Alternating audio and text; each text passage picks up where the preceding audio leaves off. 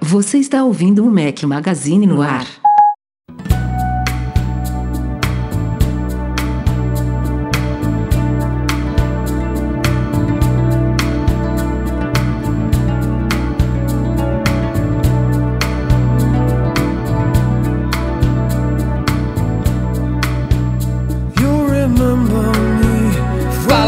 Mac Magazine, bem-vindos ao nosso podcast 233. Para quem estiver ouvindo, editado, estamos ao som de Sting. Obrigado, Gabriel Soria Souza, pela sugestão desta trilha sonora.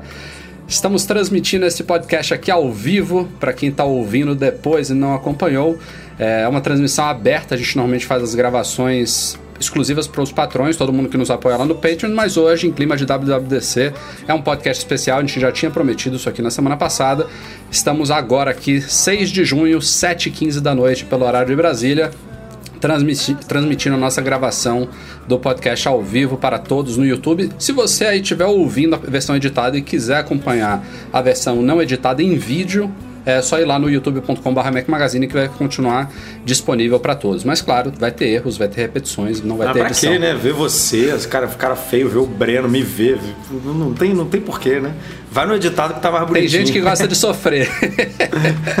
Bom dia, boa tarde, boa noite e boa madrugada a todos vocês. Meu nome é Rafael Fishman. Esse aí que veio me encher o saco é o Eduardo Marques. e aí, Ah, Edu?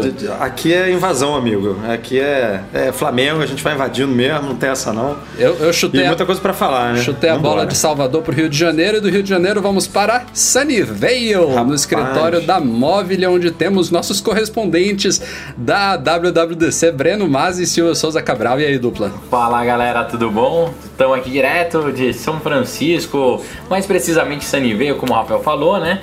Na verdade, na Califórnia, acompanhando o WWDC, eu trabalhando, fazendo reunião, um monte de coisa, correndo pra cima e pra baixo, mas é um prazer parar para falar com vocês, falar sobre as nossas opiniões e contar um pouquinho de como foi um keynote diferente, num local diferente, tudo diferente no, no momento. E também pegar a impressão do, do Silvio, que tá aqui do meu lado, que é a primeira WWDC dele. Isso aí. E bem-vindo ao podcast, ao nosso videocast, né? Olá para todos. Coisa feia, né? Velho isso. Somos vloggers. Velho, live, uma live, uma live vlogger. É, agora nós somos vlogão? youtubers, né? Estamos no Youtubers. YouTube. É, E aí, Silvão? Mas ó, é bom, é bom, é bom a gente falar aqui que a gente ainda não conversou, né? É, o Nada. Silvio e o Breno estão lá, mas a gente pouco se falou, então as opiniões aqui ninguém sabe a opinião de ninguém, vai ser uma vai ser um pega pra capar bonito. Nem que a gente hoje. quisesse, a gente teria se falado. Exatamente. Porque a gente não parou desde ontem com cobertura. Pelas minhas contas aí foram quase 40 artigos no site nesses dois dias. Então espero que vocês estejam gostando do conteúdo. Ainda tem muito mais por vir aí. Mas ao menos nesse aspecto, eu- estamos aqui, eu acho que em, em acordo os quatro, né? Foi muita coisa que foi anunciada. Se foi boa, se foi ruim, se foi esperado ou não, a gente vai saber aos pouquinho. Silvio, você nem Foi a falou, maior né? apresentação da Apple, né? Foi. Silvio, fala um pouquinho. O Breno aí eu sei que não deixa, né? Até agora eu não falei nada, porra. Você você tá de sacanagem, só pode, velho. ah, não é culpa do Breno, gente. Eu tô emocionado. Primeira WWDC. Você já esteve aí no Vale antes, O mais, Silvio? oh, o mais legal, sabe o que que é? Eu tô com o Silvio, ele fala não é 5.1, é 7.1 na minha orelha, assim, falando, ó, uau! É, você então, ponto de merda, né, mano? Ah. Já tinha estado aí no Vale, Silvio? Ah, não, aqui eu nunca passei pra ficar bastante tempo igual tá sendo agora. É, cheguei em São José no sábado passado, cidade muito bacana, mas o lugar que eles escolheram nem tanto, né? Cara, Cheio de falha. é, é, eu- vamos deixar pra dar a opinião mais pra frente, eu a acho gente que- vai falar de... Eu acho que essa introdução A gente- pode ser a justamente gente não vai ter sobre- tempo pra falar disso é, agora. Não, essa introdução Eu pode acho. ser justamente sobre isso. A gente fala um pouquinho é, do evento WWDC, não dos lançamentos, do evento organizado Tá. pela Apple, do local que volta, como o Silvio falou, é São José, ao McHenry Convention Center. A última vez que a WWDC foi realizada aí foi em 2002, tem 15 anos, e desde então ela era realizada lá no tradicional Moscone Center em São Francisco. É, para quem não conhece, São José fica no sul do Vale do Silício, é, uma- mais de uma hora de São Francisco de carro. Isso dá uma hora e vinte É. mais ou menos de carro e uma hora e meia de trem mais E ao ônibus. contrário do que falamos em alguns podcasts passados, é uma cidade grande. Não, mas Tomamos eu um nunca, não, mas eu né? nunca fa- Não, mas eu nunca falei que é pequeno, mano. Só, só, Não, só mas, você. mas eu e o Rafa a gente falou e tomamos um puxão de orelha Ah, bonito. vocês falaram. Meia culpa. Não, cara, São José, pra você ter uma ideia, ela de tamanho é três ou quatro vezes São Francisco e população é sete. Não, não, não, não. Peraí, absurdo. Não, não precisa ir do 8 pro 80. Ela, ela não é. Não, não, é isso. É isso não mesmo. é, cara. Eu tô Você tá dizendo que ela sério. tem sete vezes mais gente que São Francisco? Sim. Não é, não. Sim. Não é. É? tá, tá bom então. Ouvintes, abram o Google aí e busquem Cara, que vocês vão ter o valor depois exato. de olha, é verdade. Enfim, Siri. Isso Vou pouco importa. Siri. Digam, digam aí sobre, a- sobre o evento. Ó, eu, eu tô na minha nona WWDC, né? É, é coisa pra caralho. Então, o que eu gostei? A Apple ela tentou compensar, ela, ela percebeu que o espaço que ela tava era um espaço pior, que seria um evento diferente. Então ela tentou fazer algumas coisas mais legais para te deixar mais confortáveis. Exemplo, a retirada do seu credenciamento. Como eles não tinham um espaço grandão igual do Moscone, fazer fila gigante, eles fizeram um lounge, já deram comida desde o começo, tinha umas cadeirinhas, já tinha cerveja, tinha refrigerante, suco à vontade. É, pô, legal, mas um puta sol na cabeça e pouca estrutura ali. A fila foi bem mais organizada do que do Moscone, porque aquele espaço não permitia que você, como a área não é muito grande, não dava pra correr. Então eles tiveram que colocar muito mais gente pra organizar as coisas. Mas a estrutura do lugar é uma estrutura que não comporta uma WWDC, não comporta. É humanamente possível. Comportava em desconfio- 2002, né? Antes de iPhone, antes de isso, iPad. é, antes de iPhone, é, onde a Apple não era, não tinha tantos developers e não era tão popular assim. é, eu aposto que ou vão arrumar um outro lugar, ou vão reformar esse, porque em um ano nos Estados Unidos os caras constroem coisas maravilhosas, gigantes, mas do jeito que tá, não dá pra ter outra WWDC lá, Mas não o dá. que, que tem de ruim na prática?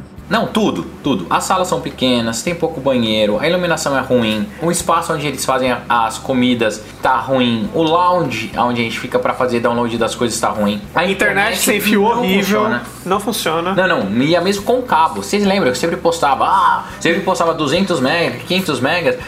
Ontem eu não consegui baixar as atualizações de software dentro da WWDC, que é um negócio absurdo. Todo mundo quer usar. Eu peguei, liguei meu LTE, fiz hotspot e consegui fazer a instalação OVDR. Tinha que ter até É assim, download local, né? Assim, tipo, pra facilitar isso. tem, Moscone tem. O, o Moscone era incrível, que você colocava no cabo, daí eles bloqueavam o download via Wi-Fi, né? Você colocava no cabo e ele fazia a transmissão assim, ó.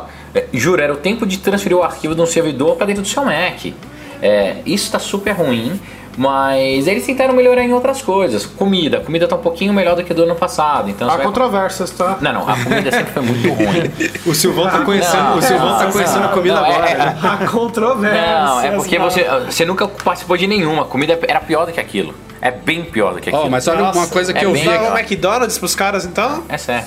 Sério, é bem pior, ó. Pra você ter uma ideia, saladinha de ontem tinha camarão, tava legalzinha. O burrito lá, o sanduíche de rosbife, era o pão não era tão duro quanto era de. Cara, você não tem noção de como era Ó, Breno, uma bosta. Uma coisa que eu vi aqui de fora que eu achei legal, comparado com o Moscone, é que na frente do centro de convenções tem umas mesinhas, uma, uma área de confraternização. Uma bosta. galera. É uma, Uma bosta? bosta, não serve pra nada. Porque. É, porque, cara, é um espaço sem nada, um Rafa solzão na tentando valorizar cabeça. ali. Porra! E, e, na- e no Moscone, cara, tinha um Metron, que é um puta shopping na frente, se atravessava a rua, comia, todo mundo sentava, tomava cerveja, falava. Daí do lado direito tinha seis bares, subindo tinha mais 200 bares. E embaixo tinha o museu lá, o Children Mu- Museum, não sei o que lá. Que aí de artes que era animal. uma sinuca na tinha uma frente fliperama, também. espaço pra todo mundo. É, Sinuca na frente, a Alt era no Metron, só atravessando a O rua. Mels assim, logo atrás. é inegável, cara. A, a- o outro lugarzinho lá, é inegável que é muito ruim, muito ruim esse, é, são, esse Mas olha, local de exposições. Assim, essa infra que você comentou, dificilmente vai ter em São José, mesmo se a Apple fizer uma. Sei lá, vamos supor que a Apple vira e fale assim: eu quero manter um evento perto do meu campus, porque é muito mais perto, né? Da, pra Apple então, fazer né, em São cara, eu tenho, mas eu tenho uma desconfiança, não foi, eu acho que não, o problema não foi porque foi perto. Você acha que é o quê? Que é Ó. obra no Moscone? Que é o quê? Cara, Porque obra no tá Moscone. obra, né? Ontem eu Mas passei não sei lá. se Não, não é que tá em obra, velho. Parece que é uma bomba naquele lugar. Assim, o Moscone, os outros dois, não o Moscone West, onde a Apple fazia. North e South. Os outros dois Moscones, cara, eles estão destruidíssimos, assim. A rua que passa ali atrás do Yababon Garden lá, toda detonada. Só tá uma, uma faixinha, o resto tudo comido. Os caras estão reformando toda a parte de baixo.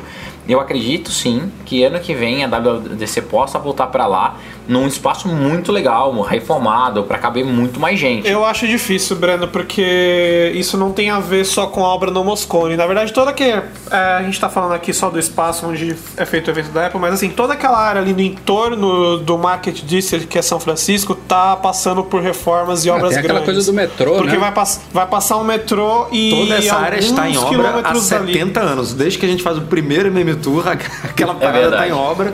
E até Tá hoje. obra. Você convive cobra do Galeão até A hoje, Apple Eduardo. realocou a loja mano. principal dela de São Francisco por causa dessa obra. Ela falou, ó, já que essa obra nunca vai terminar, deixa eu mudar minha loja de lugar aqui. Mas vai lá, Silvão. Eu te interrompi, Silvão. Vai Não, lá. não, é, finaliza seu raciocínio aí, Silvão, sobre a, a não mudança de volta para São Você Francisco. acha que tem a ver com essa obra em Não, toda é- a cidade?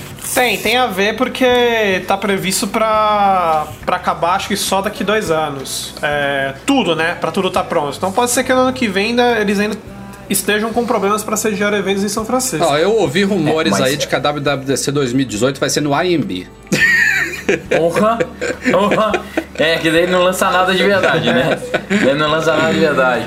Vai durar cinco meses e termina no Oktoberfest, né, mano? Mas eh, pra mim é um evento diferente, daí, como eu tava falando, a Apple tá tentando com- compensar de várias formas. Fazendo um eventinho externo, foi a primeira vez que ela fez um espaço para os desenvolvedores conseguirem ver os produtos lançados, que não existia isso, nunca existiu. Eles estão tentando agradar, só que daí pra você ir no, no lab para ver os, os produtos, tava impossível, porque o espaço era pequeno, tinha uma fila gigante.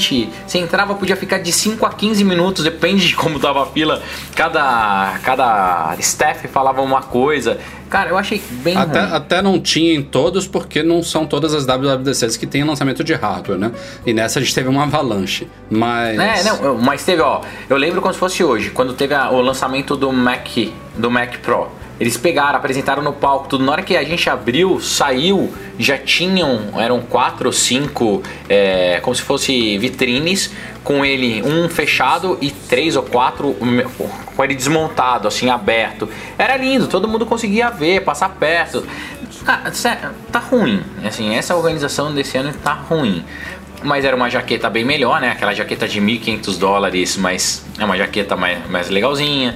Deram uns badgezinhos, os pins que estão legais, mas nada compensa. Eu, eu, eu tô triste por ter saído de São Francisco, eu gostava mais de lá, mas ok. É, deve- devem ter opiniões diversas aí, mas feedback realmente é muito importante e a gente vai, vai ter uma noção de se a Apple mudou de vez, entre É. aspas, né? Porque nunca é de vez, a partir do ano que vem, né? Não dá pra saber. Ano que vem a gente vai ter essa resposta se a Apple gostou ou não. né?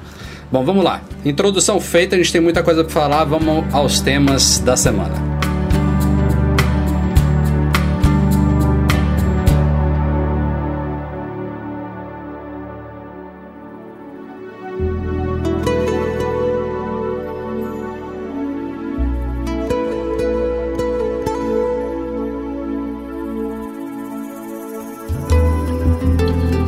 Gente entrar na Keynote em si, um tópicozinho rápido aqui de anúncios pré-Keynote. A gente já teve na semana passada um, um preview da Apple meio que é, por, nos bastidores dizendo assim, ó, a gente tem que anunciar algumas coisas antes da hora porque não vai ter tempo na Keynote.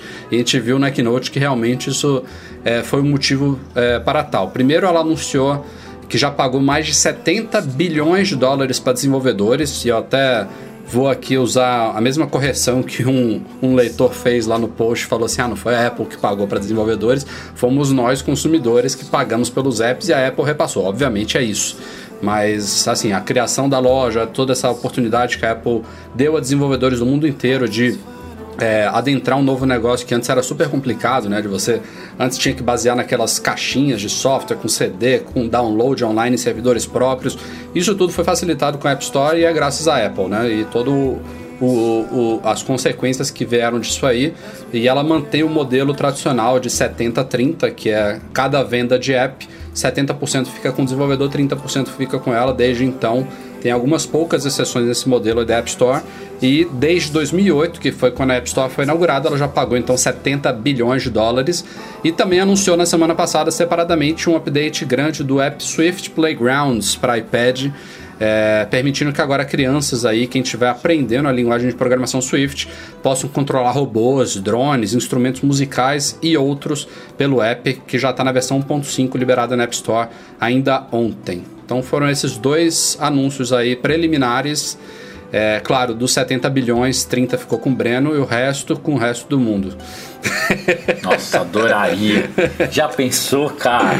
E aí, já pensou se eu fosse dono da Supercell ou da King, que deve ter ficado com mais ou menos isso mesmo, dona dos joguinhos? É, Puta, bravo. eu ia amar, eu ia amar. Mas- Mas, É, a gente fala brincando, mas é, isso nem- mesmo, né? Eu acho que metade desse, desse, desse, Oh, desse todo aí deve mais ser dividido metade, eu acho. é, por umas cinco empresas aí. Mais, é, mais que a metade. Metade deve ser do Clash, do Clash of Clans. Cadê o Supercell aí que o Breno falou? É, eles pra mim são os dois super benchmarks. É Clash Royale. É, Supercell e a King são as duas empresas que dominam a Application Store. O resto vem os desenvolvedores normais.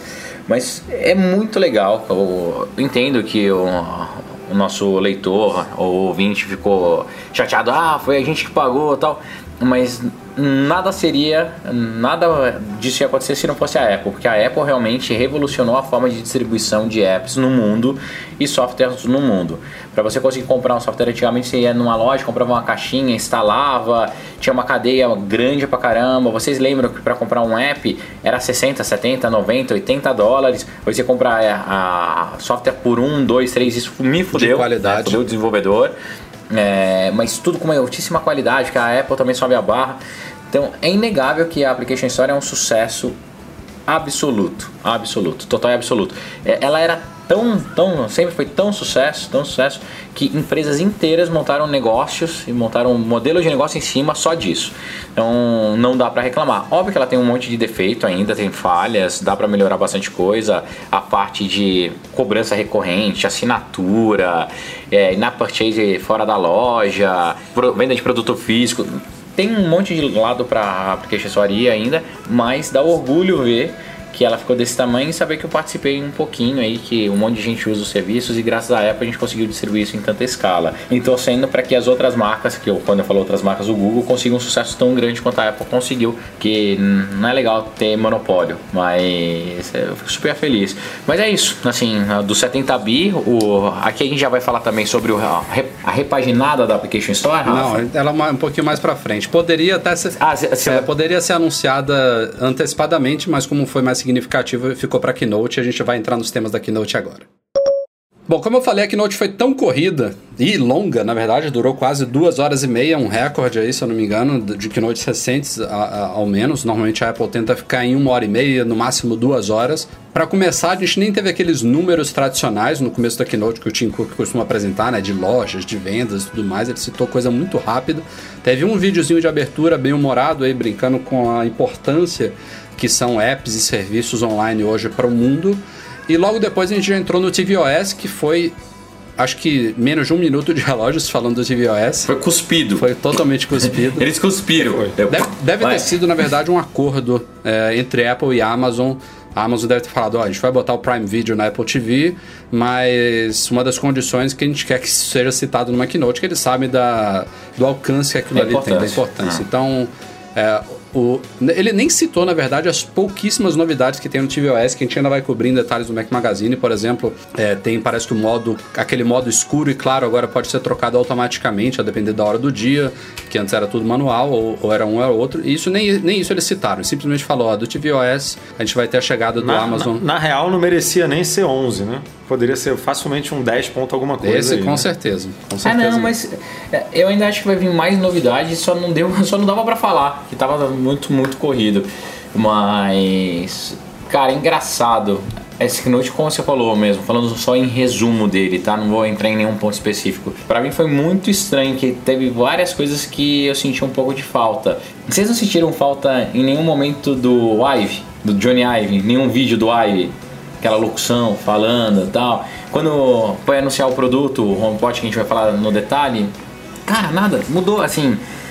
cagaram pro Johnny Ive. Ele Ninguém tá falou nada. cagado pro Johnny Ive ou o Johnny Ive tá cagando, né? Porque ele deve estar envolvido no, no campus, deve estar envolvido em lojas, né? Na- eu acho Não, que tudo ele bem. Não, e ele- tá ele- cada não tinha tempo. saindo mesmo desse... Não tinha tempo pra isso. É. Não tinha tempo. Como não tinha tempo? Já durou com que deu duas horas e meia?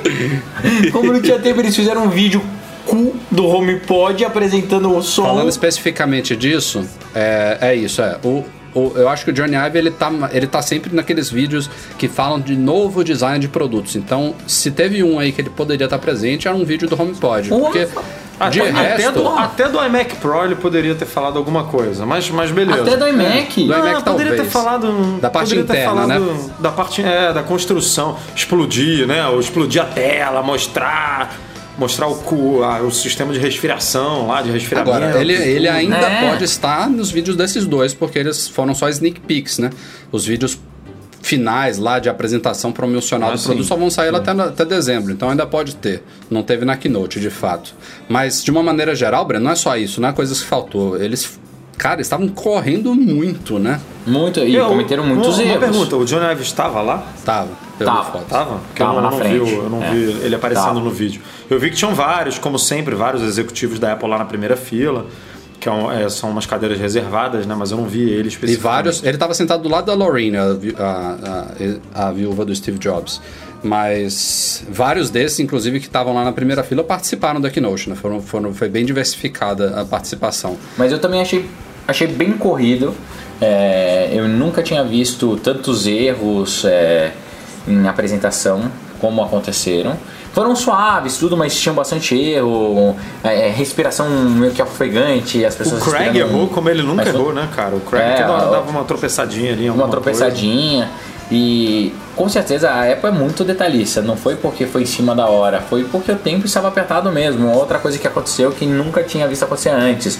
Atrasou, né? O início da Eles do são Keynote atrasou. pontuais. Bem lembrado, atrasou bem, né, cara? Né? E, e com certeza pode ter sido algum problema com a, com a estrutura. Eu, por que eu falo com certeza? Porque, cara, teve um momento antes da, de abrir, começar o Keynote, não tinha conexão, o Wi-Fi caiu, tava, muito ruim. Então pode ter sido algum problema de estrutura, é, mas foi uma Keynote corrida. Foi uma Keynote assim, vamos, vamos, vamos, vamos, vamos, vamos, vamos, e com muita coisa. Então, e mesmo assim ficou compridinha, né? Bom, ainda nesse mesmo tópico, saindo do tvOS, a gente foi pro WatchOS 4 e esse sim teve algumas novidades que valem a gente comentar rapidamente aqui. Quem apresentou ele foi o Kevin Lynch, que é o executivo-chefe aí do projeto do Apple Watch na Apple.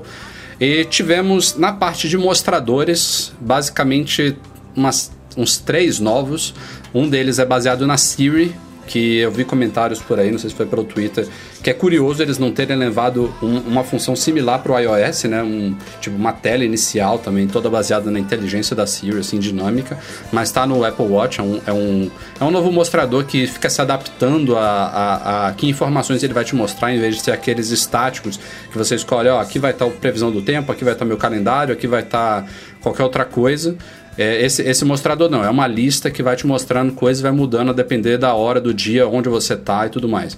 E os outros dois é um de caleidoscópio, bem meh, colorido, um negócio bem frufru. Tem que ter que comer muito nirá, né, Rafa? Pra poder. Porra. A gente vai falar mais tarde aí, mas a Apple tá fazendo muita coisa lá que dá pra entender que os negros estão pesados na droga, cara. O outro mostrador foi um trio, né? Foi do, do Toy Story, que tem os personagens lá do Woody, da Jessie e do Buzz Lightyear. É, se eu não me engano, foram, foram esses. Mas, assim... Esse aí, a cada, a cada nova 4, 5, 6 vão chegar um, né? Um personagem novo da Disney. É, tipo, mas, cara- Daqui a pouco vai ter Star Wars, daqui a pouco vai ter não sei o quê. Falando especificamente de mostradores, assim, não- essa questão de, do, de- do visual do mostrador e tal, isso é uma coisa muito pessoal, mas o que eu senti falta é, na quarta versão do WatchOS, a Apple ainda não abrir isso aí para desenvolvedores. É complicado, eu acho, porque eles fazem isso hoje com aquele conceito de você colocar aquelas pequenas. aqueles pequenos fabricantes de informação que você consegue expor em alguns mostradores, né? Chama. Eles chamam de Complicações. aqui no, Complicações, no, no modelo brasileiro, é, então. É, mas esse, essa, esse mostrador que eles criaram pra Siri, ele é legal. Ele é bacana. Ele funciona bem. Você conseguiu atualizar o seu? Sim, O meu tá tô travando. usando aqui. É, Não, tem é, demonstradores, né, que a gente tá falando. Sim, mas, sim, sim. Mas, E- cara, Rafa, isso é controlado porque ela quer, ela quer, ela quer controlar o que tá aparecendo no pulso, basicamente. Mas, senão, senão vai aparecer cada cagada que, que ela vai falar, "Ah, isso aí não é o meu relógio, Não. entendeu? É, mais do que isso, Edu, eu, eu tive o prazer, o desprazer de usar um, um wearable da base Google, né? Ele tem um milhão de watch face que você pode instalar. O problema da watch face, ela consome muita bateria e consome muito processamento para fazer as coisas. Então, se ela não for muito bem otimizada, ferra tudo, cara. Ficava impossível usar os Androids se colocasse alguma watch face maluca lá. Eu, eu, con- eu concordo com a Apple que não pode dar muita é, abertura, mas devia ser um pouquinho mais customizada. Ela devia dar mais abertura para o desenvolvedor fazer em certos pontos, não só com os complications ou então com os outros detalhezinhos dos atalhos, mas dá para fazer um- uma coisa meio termo. Mas eu gostei bastante dos updates do Apple Watch, cara. Tivemos ainda melhorias no app Exercícios, tá com uma interface um pouquinho melhorada, algumas otimizações específicas para quem nada, como eu, e também para quem faz aqueles exercícios de alta intensidade, curta duração. Tem novas conquistas, né, para mais adaptadas para o usuário e conquistas também que não são só diárias, tem conquistas mensais, conquistas semanais e também se adaptam. é, vão ser desafios assim que é- são desafios executáveis pela pessoa, pelo histórico dela. Eles, eles é, para gerar realmente esse estímulo de você conseguir ganhar as medalhas, de você conseguir se superar. Então isso vai ser uma coisa mais pessoal e vai ter uma nova animaçãozinha lá quando você conseguir bem mais frufru. É, e tem algumas Tem aquela outras coisa de duas, duas sessões de, um de exercício Isso é legal também. É. no, no mesmo, no mesmo combo, né? Tipo assim, ah, eu vou, sei lá, vou nadar e vou correr. Você faz isso tudo como, um- como um exercício só. O né? único ponto aí, Edu, e que vale a pena a gente testar depois, e eu esqueci de perguntar né, pro, que eu, pro pessoal, é, será que isso vai ser automático ou eu vou precisar ficar fazendo o swipe dele É, sempre? cara, eu acho que um dia vai ser automático. Mas hoje, Porque se hoje for, cara, se for automático, deve ficar do caralho. Né? Assim, se for automático, fica animal. Se tiver que fazer manual, vai acabar que a gente não vai fazer, mas é, se fosse automático seria do caramba. Outra coisa que a gente falou, passou rapidinho, ó, é esses ajustes de interface, Rafa, que você falou. Por que, que me chamam tão, tanto atenção? Não é que deixa só mais bonitinho o, a quantidade de efeitos que eles fizeram de transição, swipe dos cards, é, rotação, isso dá, dá uma noção para o desenvolvedor que dá para você explorar muito mais Sim. interface ali, deixando o seu aplicativo cada vez mais delicious, é, mais interessante para que chame a atenção, porque no começo do Watch ele era muito travadinho, a UI dele era muito certinha, você tinha que seguir uma guide e tudo parecia a mesma coisa. Então a galera não, não- não chamava tanta atenção. Você pega aquele aplicativo de surf que eles apresentaram, cara, aquela animação dos waves que fazem o- as conquistas, as ondas que você pegou, cara, legal pra caramba. As animações de conquistas novas, gosto pessoal, eu não gostei, mas mostra o poder que esse bichinho tem. Então é só o começo.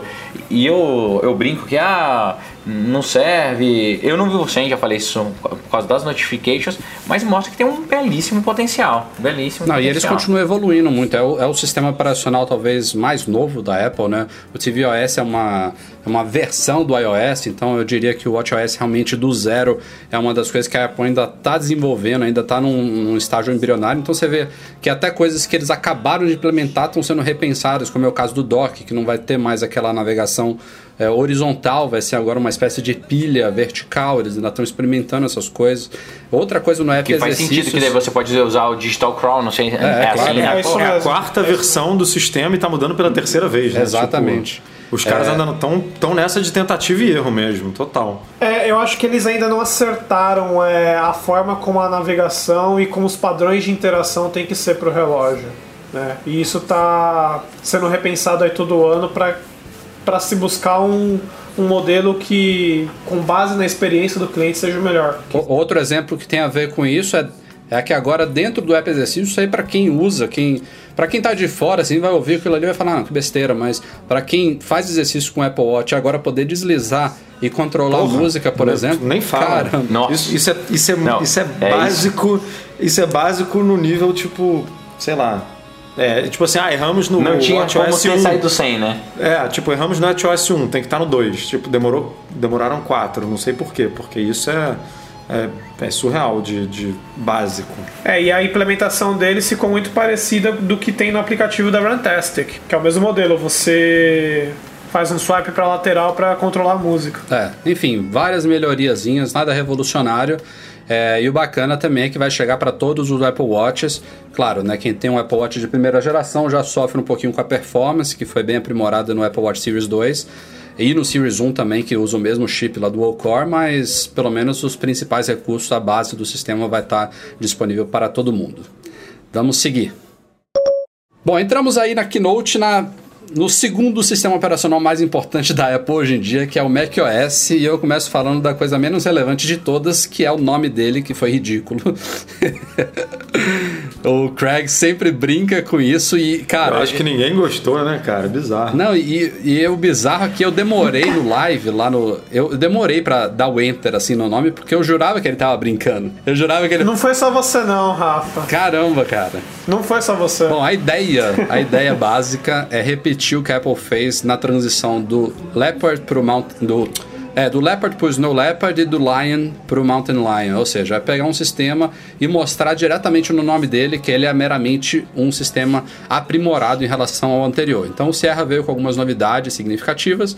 É, o High Sierra, que é o desse ano, ele vai ser bem focado em refinamentos, em aprimoramentos e traz uma outra coisinha nova. É muito pouca coisa, na verdade, né? A, a, mais significativa não é muito visível, talvez vai ser perceptível em certas tarefas que a gente fizer no dia a dia, que é uma coisa que a Apple já virou a chave no iOS, na versão 10.3, se eu não me engano, que é a adoção do novo sistema de arquivos dela, o Apple File System ou APFS. É, isso é uma, uma coisa muito complexa e avançada que a Apple está tornando ridícula, assim, suave, sem ninguém perceber o quão significativa é, tal como ela fez no iOS e a gente espera que aconteça também no macOS. É, o único exemplo que o Craig deu lá no, no palco foi de você duplicar arquivos, então ele mostrou lá você selecionando vários arquivos no Finder e dando duplicar no Sierra.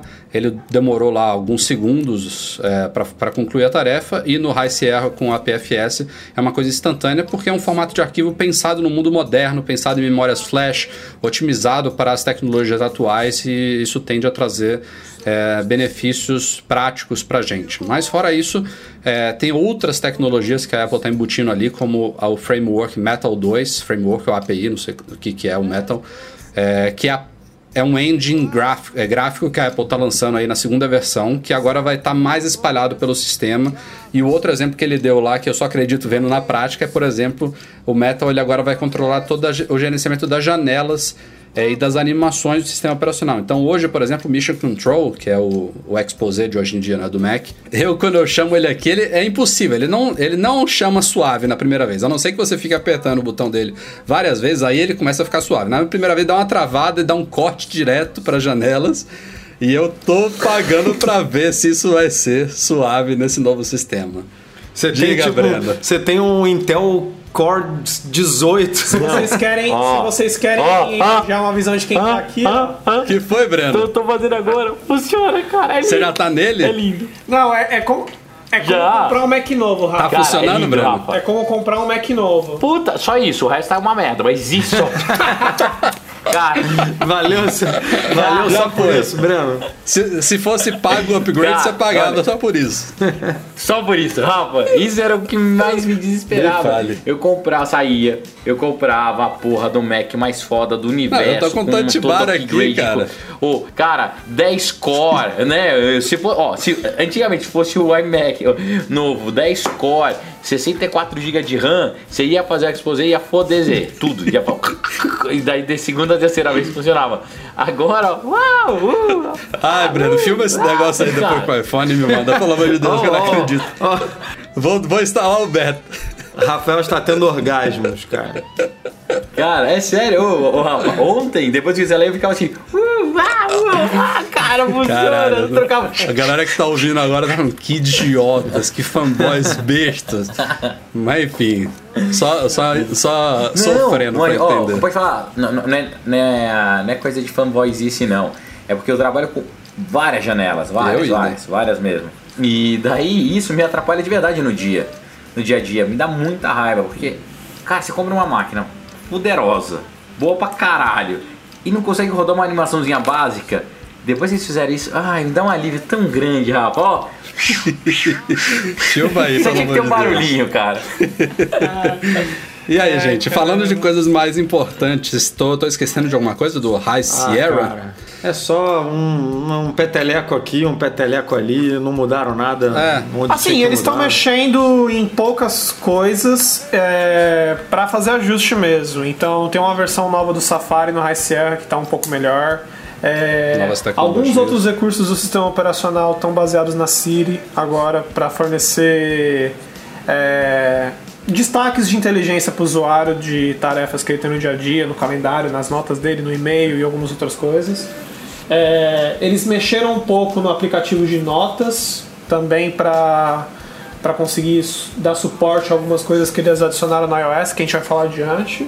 Tem, tem, tem novas, novos recursos de edição de fotos também no aplicativo Não, Fotos. sim. mais caro. Sim. Pra mim, o que eles mais venderam lá e que me deixou revoltado, que pra mim é bug na feature, é a parte do sync mensagens no iCloud. Ah, mas isso não tá funcionando Porra. ainda, cara. Não, mas cara, mas isso é ridículo. Não, não, é- não é bug ridículo, porque isso não era uma coisa que, que existia antes, que, de- que não Rafa- funcionava direito, Breno. Rafael. Não, não Rafael. existia isso. Fanboy do caralho. Não, Quando iMessage Qualquer- foi lançado, Telegram, Rafael. tudo faz essa porra. Tudo assim, Rafael. eu sei. Desde não, a época. Rafael, olha o que eu tô dizendo. Não existe. besta.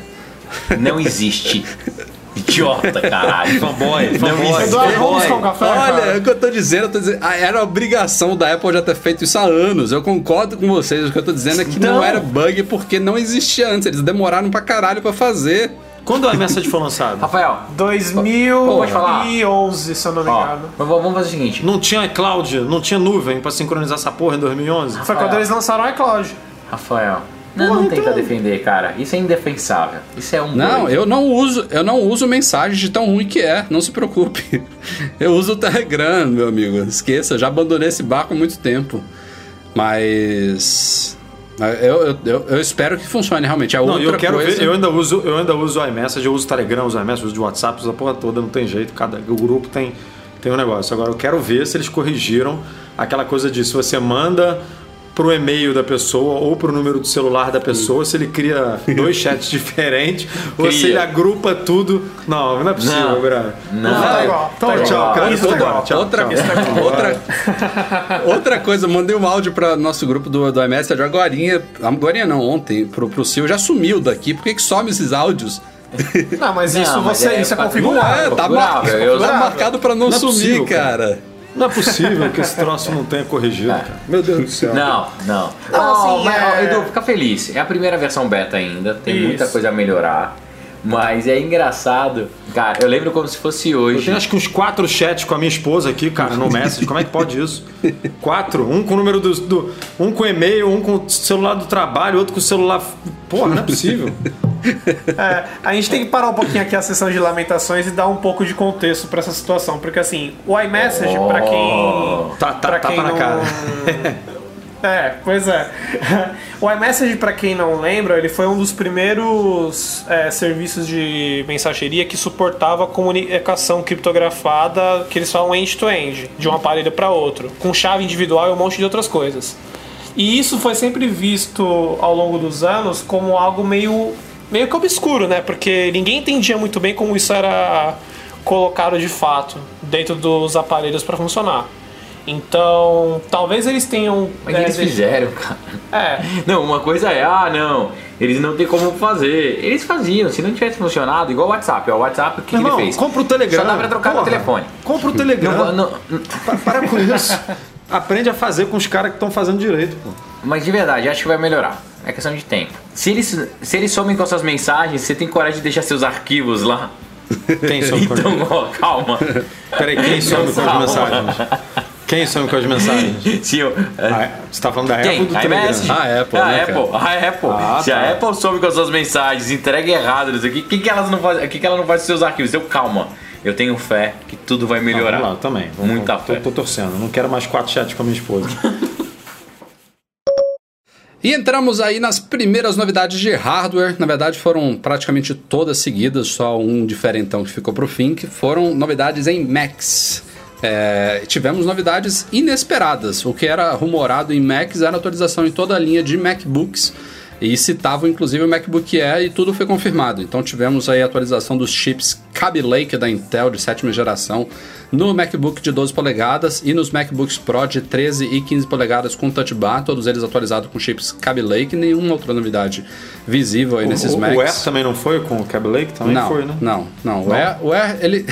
Cara, eles fizeram um upgrade, um upgrade, eles falaram. Um upgrade, eles usaram um termo que eu não ouço há séculos. Fizemos um upgrade de megahertz no Air.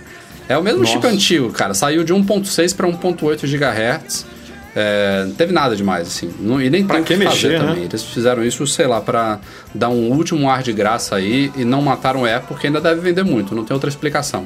Ou seja, eles pegaram o chip que eles colocavam na versão por encomenda e colocaram no modelo Isso, padrão. Foi isso. isso. É porque o outro já não devia ter. A Intel não devia estar nem mais vendendo. Capaz, capaz que foi isso mesmo, gente. Mas o que você acabou de falar é verdade. É incrível como as pessoas amam o E. A Apple tinha que dar uma atenção. Toda loja que eu vou, sempre tem alguém comprando um E. Hoje mesmo, a gente saiu, eu tava almoçando na Apple, fui na loja do Infinity Loop, lá aquela tradicional. Tinha um monte de gente comprando os Macs novos que já tinham em estoque. E o... tinha duas meninas comprando o E, que gostam. Não, e o preço Você não, acha também, que é né? o no... você não acha que é o nome, não? Óbvio que tem o preço também, mas você não acha que o nome. Eu acho que é o nome. Eu acho O que a nome Apple é ela tá- fogo, tá, cara. bobeando em não usar esse nome porque foi um MacBook que revolucionou uma era.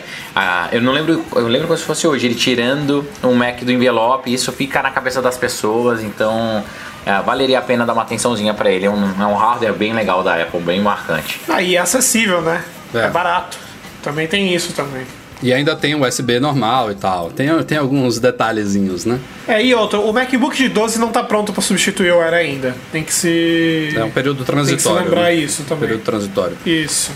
Bom, passando de MacBooks, outra novidade, essa sim inesperada, né? Praticamente não foi falado em rumor nenhum, foram atualizações nos iMacs. Então, os atuais, tanto de 21 polegadas e meia quanto de 27 polegadas, ganharam várias novidades, incluindo chips Kaby Lake, incluindo telas mais brilhantes, upgrade de RAM, gráficos e tudo mais, enfim. Então, bem atualizados os iMacs agora, mas o principal, esse sim, totalmente inesperado, foi um sneak peek. Para quem não sabe, sneak peek é tipo um é, como é que é a palavra em português, né, gente? É um. Uma apresentação uma- preliminar. Uma espiadinha, uma espiadinha. Né? É, uma espiadinha no iMac Pro.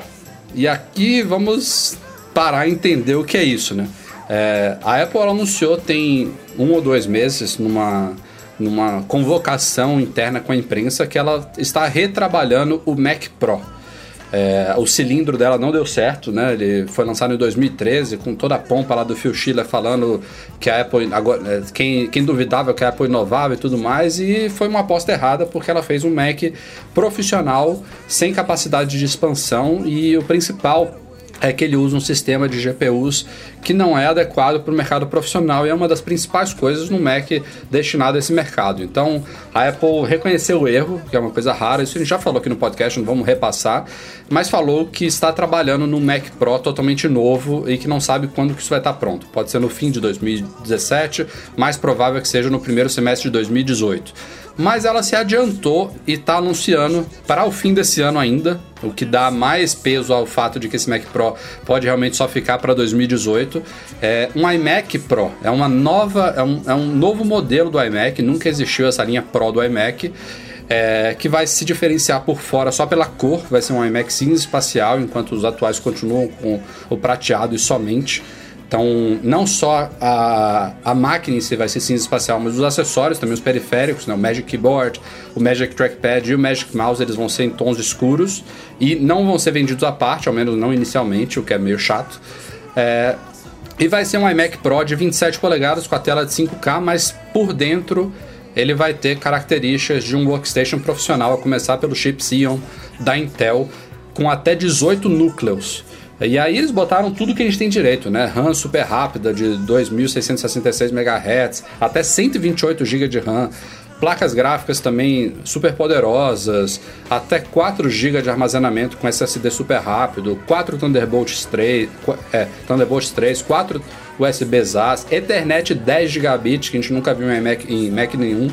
é, muita I/O, muita capacidade interna, mas Até, até a tela que você comentou que é igual ao 27, ela tem mais brilho. Se eu não me engano, a dos iMacs tem 500 nits e ela tem 600 nits, alguma coisa assim. Isso foi colocado em todos, Eduardo. Não, eu acho que Dos o- modelos de 20. Novos. Eu acho que os novos Os são novos. 500 nits e a do Mac, a do iMac Pro são 600 nits. é, eu não, acho que eu ela não- ainda é mais. Eu não acompanho esse detalhe. acho que ela ainda é mais brilhante do que as, a, a, o A meu, meu única preocupação com isso é me dá a impressão que a Apple está cometendo o mesmo erro do que ela cometeu no Mac Pro.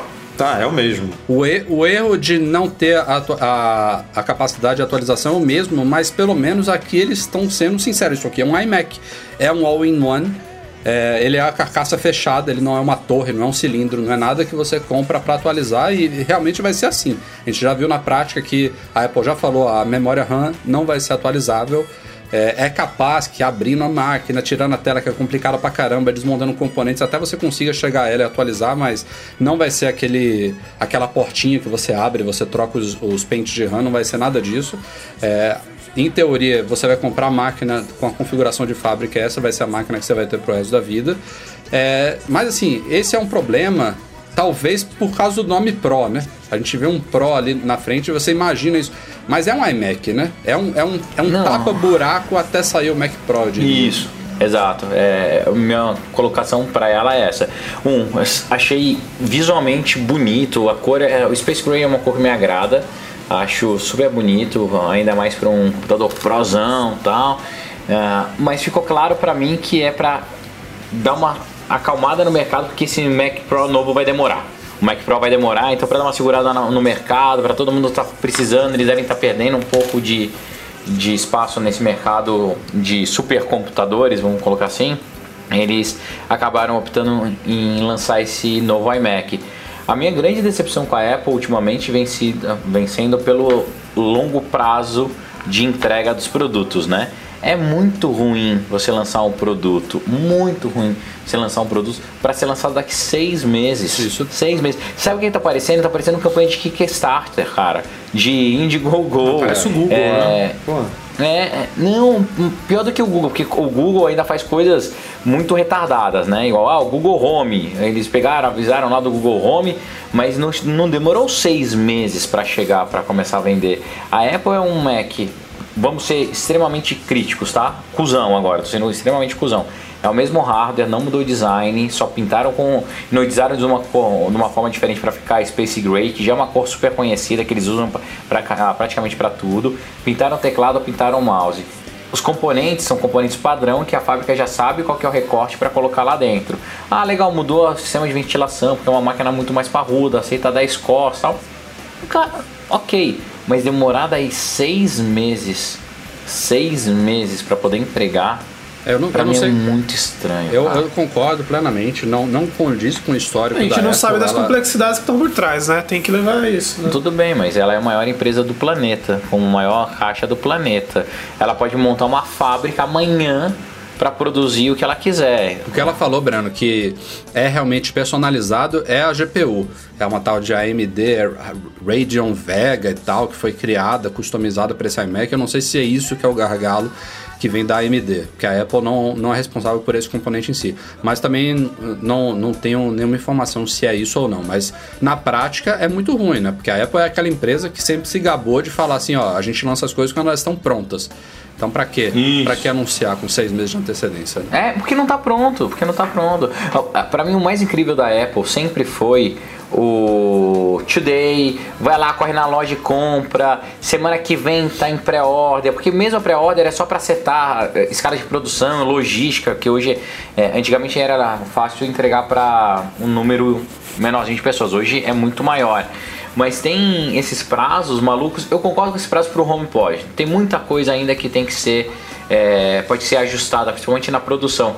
Mas nada na minha cabeça, nada na minha cabeça é, aceita que a Apple, do tamanho que ela é, lance um produto para seis meses. E se, se a gente falar, ah não, eles ainda estão trabalhando para finalizar alguma coisa. Cara, eu duvido, eu duvido, é uma empresa muito grande. A gente, tá, a gente trabalha em empresa pequena que entrega projeto para uma semana, para daqui três semanas. A Apple está trabalhando no iPhone já da segunda geração daqui para frente. A Apple já está trabalhando no, no Apple Watch daqui duas ou três gerações. A Apple já tá trabalhando no. MacBook daqui duas ou três a gente tá gerações. falando de duas coisas diferentes. Se o negócio já pudesse ser entregue, não teria por que o cara fazer, colocar isso pra dezembro, né? O erro foi anunciar agora. Rafa, eu acho que o que deve ter acontecido, tá? Acabou saindo do, do controle a notícia que não ia ter um Mac Pro novo, que tava cobrando. Nos relatórios alguém deve ter cobrado muito, tava cada vez ficando mais quente isso, poderia gerar impacto, é uma linha de receita importante. Vamos dar uma resposta para o mercado. É, é muito engraçado como. E lá no HomePod a gente vai falar mais sobre isso. Como a, a Apple, ela, por mais que ela fale que não, ela tá sim fazendo o que a Mary Meeker coloca no relatório dela de inovação, ou que fala das tendências do mundo, tá, seguindo meio que o, o que o mundo tá tocando, sabe? VR pra caralho, AR pra caralho, inteligência artificial, o controlador de casa, o HomePod, é exatamente o que as empresas fizeram há dois anos atrás. A Apple tentou fazer um pouquinho mais arrumado e não conseguiu. Então ela tinha que estar dentro do barco. Não adiantava mais falar que era bobeira, entendeu? Tá, tá dentro do barco. E o negócio do iMac pode ser alguma coisa assim, o mercado estava exercendo uma forte pressão, eles precisavam lançar. Então coloca o iMac Pro, porque a chance da gente errar é muito menor. É um hardware que dá pra ficar bonito, uma puta tela legal, 10 cores, tudo. E a gente tem mais 18. aí 18 Não, meses me, deu, pra... me, me deu medo, porque se eles fizessem isso que o Breno falou, tipo, ó, o Mac Pro, o Mac Pro, vai demorar para chegar, vai chegar só em 2018 e tal. Então, por isso, hoje a gente está lançando aqui o iMac Pro disponível agora, para quem quiser, para tapar esse buraco. Aí, beleza.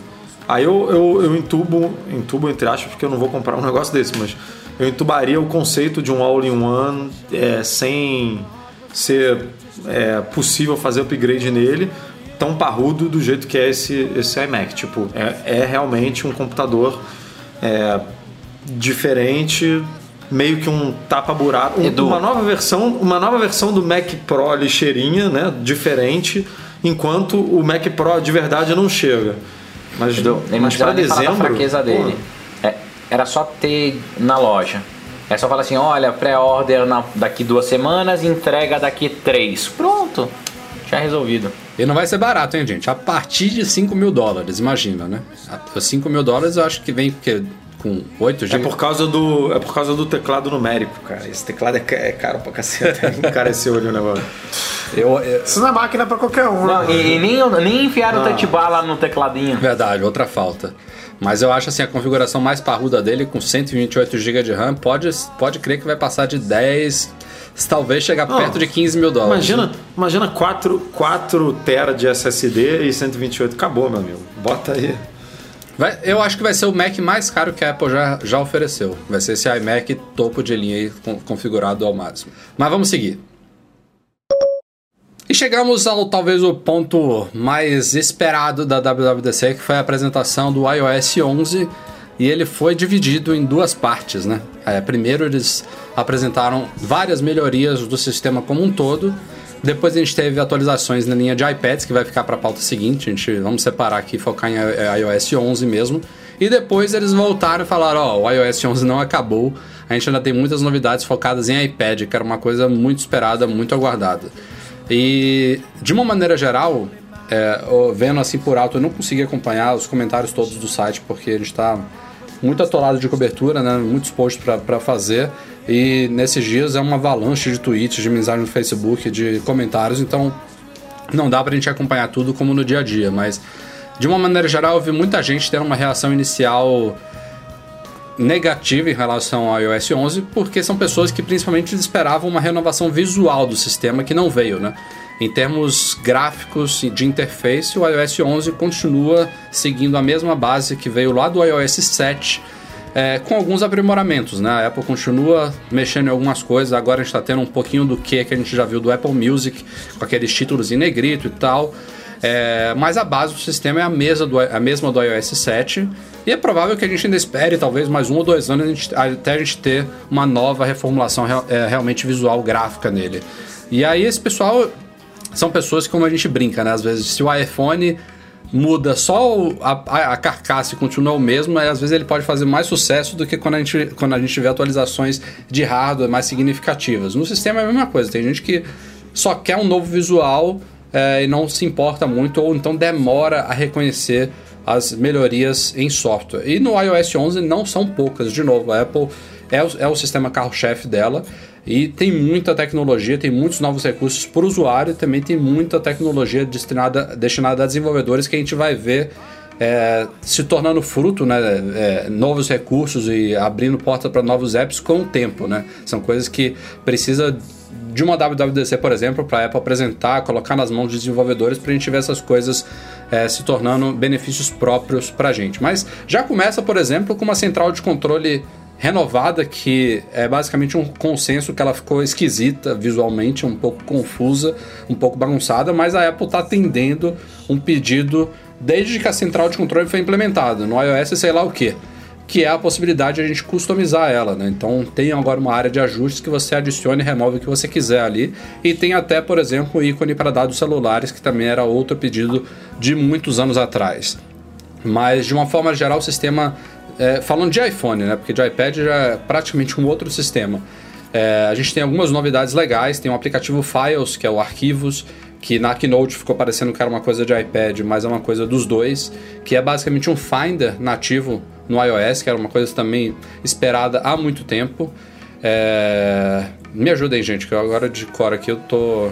Tem a nova loja. App Store totalmente renovado, isso aí é uma coisa que a gente tem que falar aqui, que o Breno queria citar. É, Tem muita coisa que pra gente, infelizmente, não chega né, no Brasil, que é o- novidades no Mapas, Apple Pay, que pagamento Apple é, Pay que você pode mandar agora de dinheiro por mensagem. pessoa. é. O- o- o Casa Os mapas- também. É, os mapas fo- foram legais, né, as novidades, só que, como sempre, bem focada, assim, aquela coisa de, de indoor mapping, né, e de é, ah, você consegue se localizar até, de- você tem as informações de mapas até por andar, é, num aeroporto, por exemplo, ou num shopping.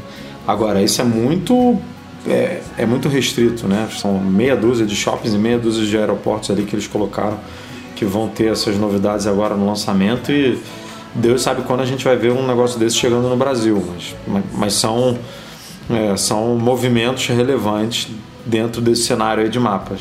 Tem todo um investimento que a Apple está Eles fazendo. mexeram também na tela de bloqueio, né? É, isso aí também tá um Eles pouco confuso ainda, né? Eles, eles mesclaram a tela bloqueada com a central de notificações, é, eliminando aquela tela que você deslizava para a esquerda, né? Que tinha as notificações, agora é uma coisa só. E eu já vi gente reclamando disso aí, mas é, é o tipo de coisa que a gente ainda vai ver sendo polida até a versão final, né?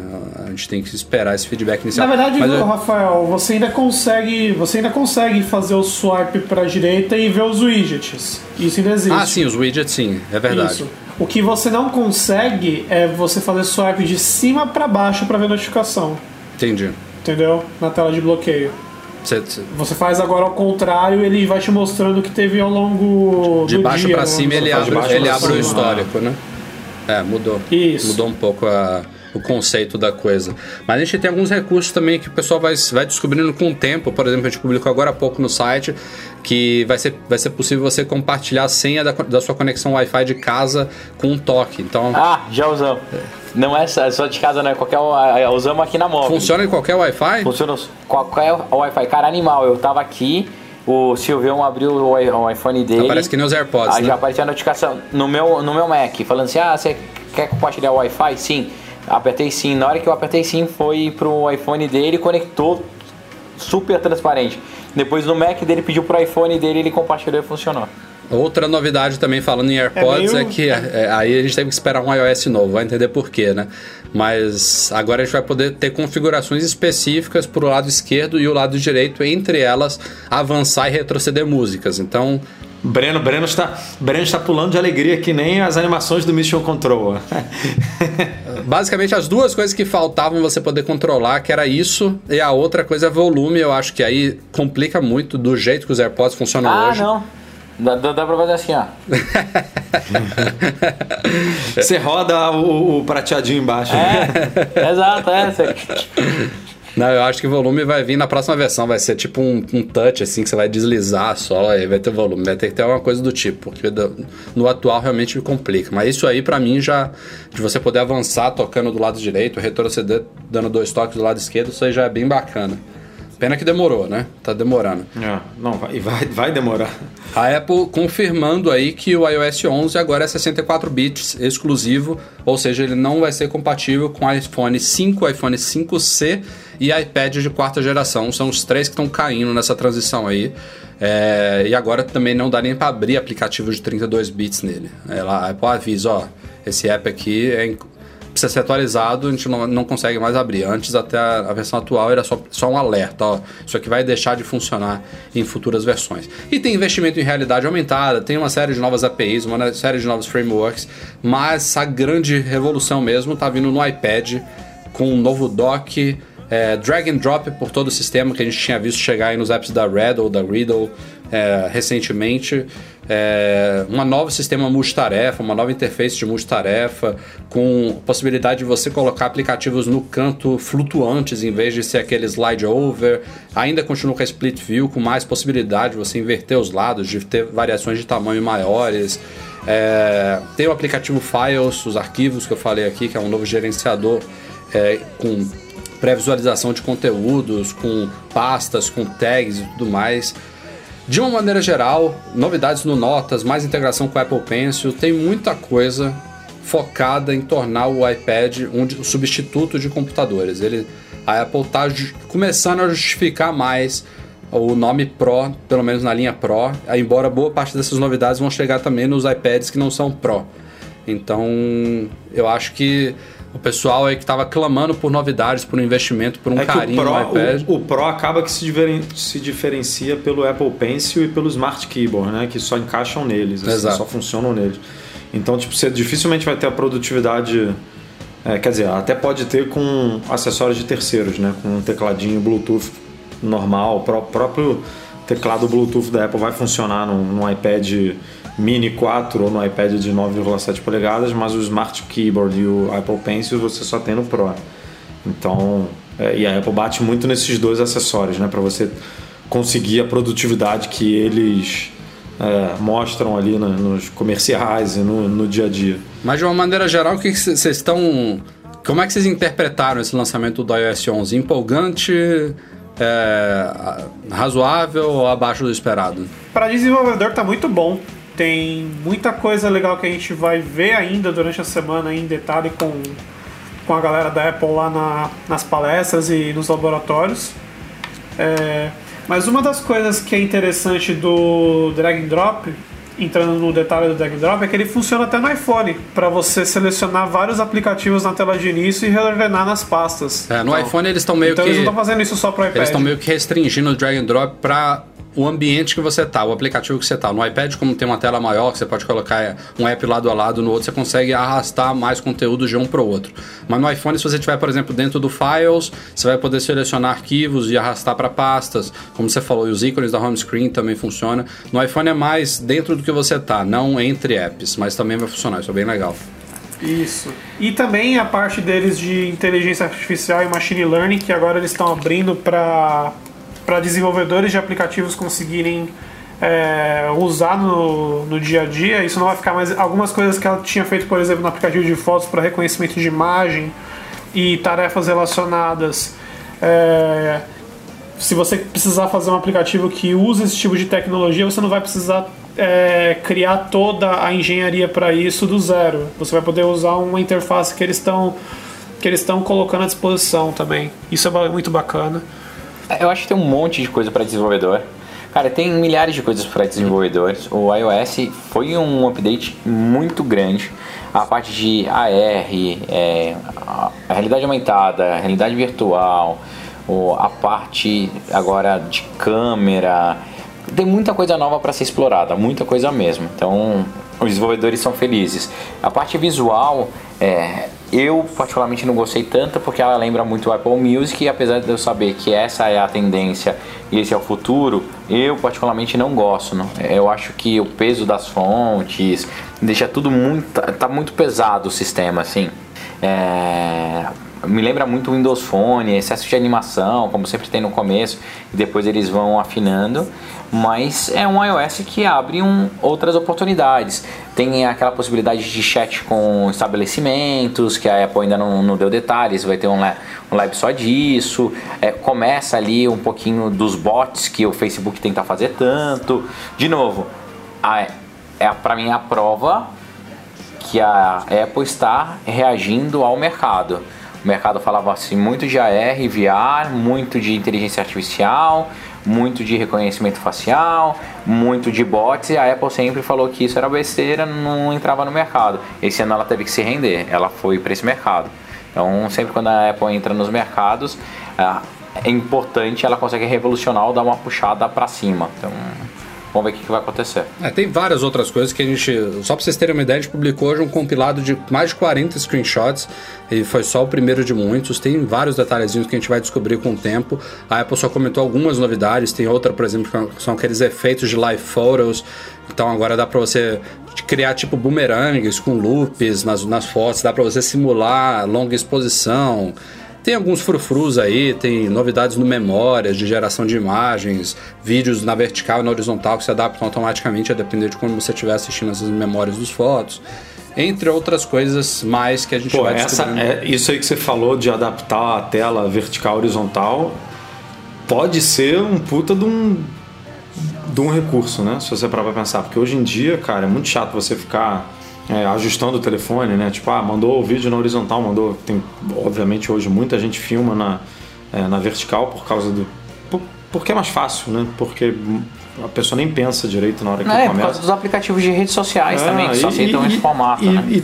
E, com o smartphone, às vezes você filma tão perto, né, do, do, é, do, que, do, do sujeito ali, do objeto que você está filmando, que, que se você botar na horizontal não faz muito sentido porque corta, assim, a, sei lá, você está filmando uma criança, você corta a cabeça e o pé, assim, você tem que ir para longe. Então, é, essa troca automática aí vai ser, vai ser bacana. Vamos ver como é que, como é que vai funcionar. Bom, a gente tem muita coisa a falar hoje, mas daqui pra semana que vem, o Breno, que já tá rodando aí, ele vai ter mais impressões para falar. A gente volta a tratar do iOS 11 aqui. Bom, como eu falei, a apresentação do iOS 11 ela foi interrompida por mais novidades de hardware, essa focada em iPad, que também era esperado aí nos rumores. Foi confirmado o novo iPad Pro de 10 polegadas e meia, que dá ocupa o lugar do antigo iPad Pro de 9,7. Então agora a gente tem uma linha que é baseada no iPad puro, o iPad de quinta geração de 9,7 polegadas, e os dois iPads Pro de 10,5, que é o novo, e de 12,9, que também foi atualizado e agora está é completamente equiparado ao iPad Pro menor, que era uma falha, né? O iPad Pro de 12,9 tinha sido lançado numa época, o de 9,7 veio depois com alguns diferenciais, como tela True Tone e câmeras melhoradas, e agora os dois estão equiparados, então a, única diferença entre eles é realmente o tamanho da tela. De resto, as tecnologias, as compatibilidades são todas as mesmas e eles dois foram aprimorados, né? Com telas é, de maior capacidade, de é, com mais brilho, com mais cor, com menos reflexo, com uma taxa de atualização de 120 Hz, né, que é, torna o uso dela uma coisa mais próxima da realidade e aprimora inclusive a experiência com Apple Pencil. É, tem o novo chip A10X Fusion lá, XYZ, que vai melhorar a capacidade dele. Os dois têm, parece que 4 GB de RAM. Então, assim, é um iPad Pro mesmo, com Smart Connector, com os quatro alto-falantes. É, nada de novo inesperado no iPad, continua sendo um iPad. A Apple diminuiu um pouco as bordas na moldura do iPad Pro de 10 polegadas e meia, então ficou mais moderno, digamos assim, mas ele continua com moldura, continua com o botão home físico embaixo. Os dois têm Touch ID de segunda geração também, que demorou para chegar nos iPads. É, enfim, câmeras iguais do iPhone 7, não tem o que se queixar, acho que, do hardware desses iPads. Tá bem legal mesmo. A Apple nem falou do iPad mini, é, parece que ele tá morrendo mesmo. É, teve uma citação rápida numa entrevista com o Sheila, dizendo que eles estão mantendo a venda o iPad mini 4, mas que a aposta deles é realmente do modelo de 9,7 para cima. E é isso. E esses iPads vão fazer uso, junto dos atuais também, de todas essas novidades do iOS 11 que está vindo aí, é, que são muito positivas. É mais um gás aí na linha de iPad, né? Agora, os bichinhos ficaram caros, né? Assim, caros que eu digo. Ah, e capaci- Não, não. É, a capacidade, não a Dobraram. entrada. Dobraram as É, capacidades todas. A entrada eu acho que ficou o mesmo preço que era antes, mas Mas como é, eles passaram de 32 para 64, aí obviamente o de 128 virou 200, é, 256 e o 256 virou 512. Só que o de 512, o salto não foi de 100 dólares, né? O salto, a Apple, o que. É, Chega a quase 1.300 dólares o modelo com, é, com assim, célula. tá bem, bem... Eu acho que dificilmente alguém, não sei, tô, tô chutando aqui, mas dificilmente alguém precisa de um iPad ou de um iPhone com 512 GB. Óbvio que vai ter gente Ah, que vai minha comprar, mulher mas a- precisa. a Ana É, consegue arregaçar. Você tem que, você tem que qualquer- apresentar para ela o- um cabo que sincroniza o iPad no Mac. Não, mas assim, eu achei Não, mas eu entendo, muito é, legal. não, eu, eu- eu entendo. Eu só acho que não precisava. é, ela poderia talvez manter um, um, um pulo de preço mais acessível, né? Assim, você ganhar essa grana toda é, nesse pulo de capacidade que a gente sabe que para Apple custa muito barato, né? O, o- Não, mas Edu, sabe o que eu acho? Por que eles fizeram isso? É pra posicionar mesmo ele de igual para igual para Surface e para outros computadores portáteis. Eu sempre fui um grande crítico do iPad, sempre falei que "Oh, não dá pra trabalhar, é uma bosta e não sei o que. Foi pra mim o ponto alto do, da Keynote. Eles conseguiram ali me mostrar. Tudo bem que eu instalei no meu iPad Pro pequeno, tudo cagado, tá travando e tal, mas a versão beta, vou formatar ele, vou colocar do zero para ver a experiência. Mas pela primeira vez eu tive vontade, vontade de ter um iPad. Eu vi as demonstrações, vi tudo, falei, cara, agora faz tudo sentido. Eu consigo ter janelas ali, consigo trabalhar, consigo pegar, arrastar e, e jogar. Para edição de vídeo deve facilitar. Me deu tesão em comprar um iPad novo. E daí, mais ainda, no iPad do Rafael aí, o, o iPad quase computador. Porque quanto maior a tela, mais espaço para trabalhar ele vai conseguir vai, vai fazer as coisas. Então, é um negócio muito, muito legal. É, e eu dei ali, queimei a língua, dei o braço a torcer, porque toda vez que eu falava que ah, o iPad é um, pra mim é uma brincadeira, um iPhone não, não dá pra trabalhar, agora, tudo bem que depois de não sei quantos anos, chegou um momento que parece que ficou maduro o sistema.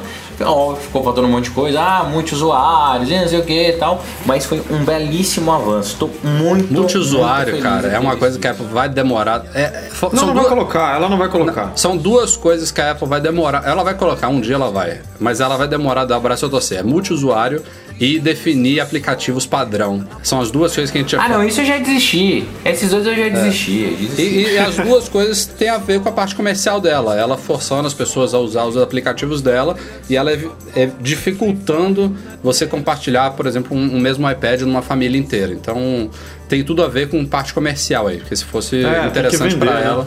Ela. Já teria feito. Mas tem outra coisa curiosa, eu não sei se você ouviu aí, Silvão, alguma coisa sobre.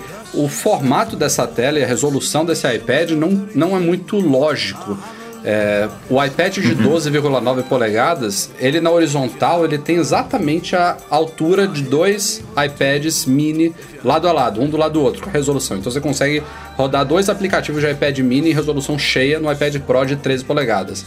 Esse iPad novo, ele roda também dois aplicativos lado a lado em resolução cheia, mas ele parece que tem uma nova um novo scaling, um novo modo compacto aí que de fato reduz um pouquinho os elementos para que eles caibam ali, porque não é uma resolução certinha. Eu vi alguma coisa por cima no Twitter sobre isso, mas parece que tem alguma tecnologia nova que a Apple fez para viabilizar isso aí sem ter que ter auto layout, adaptação, tudo. É, os desenvolvedores trabalhando.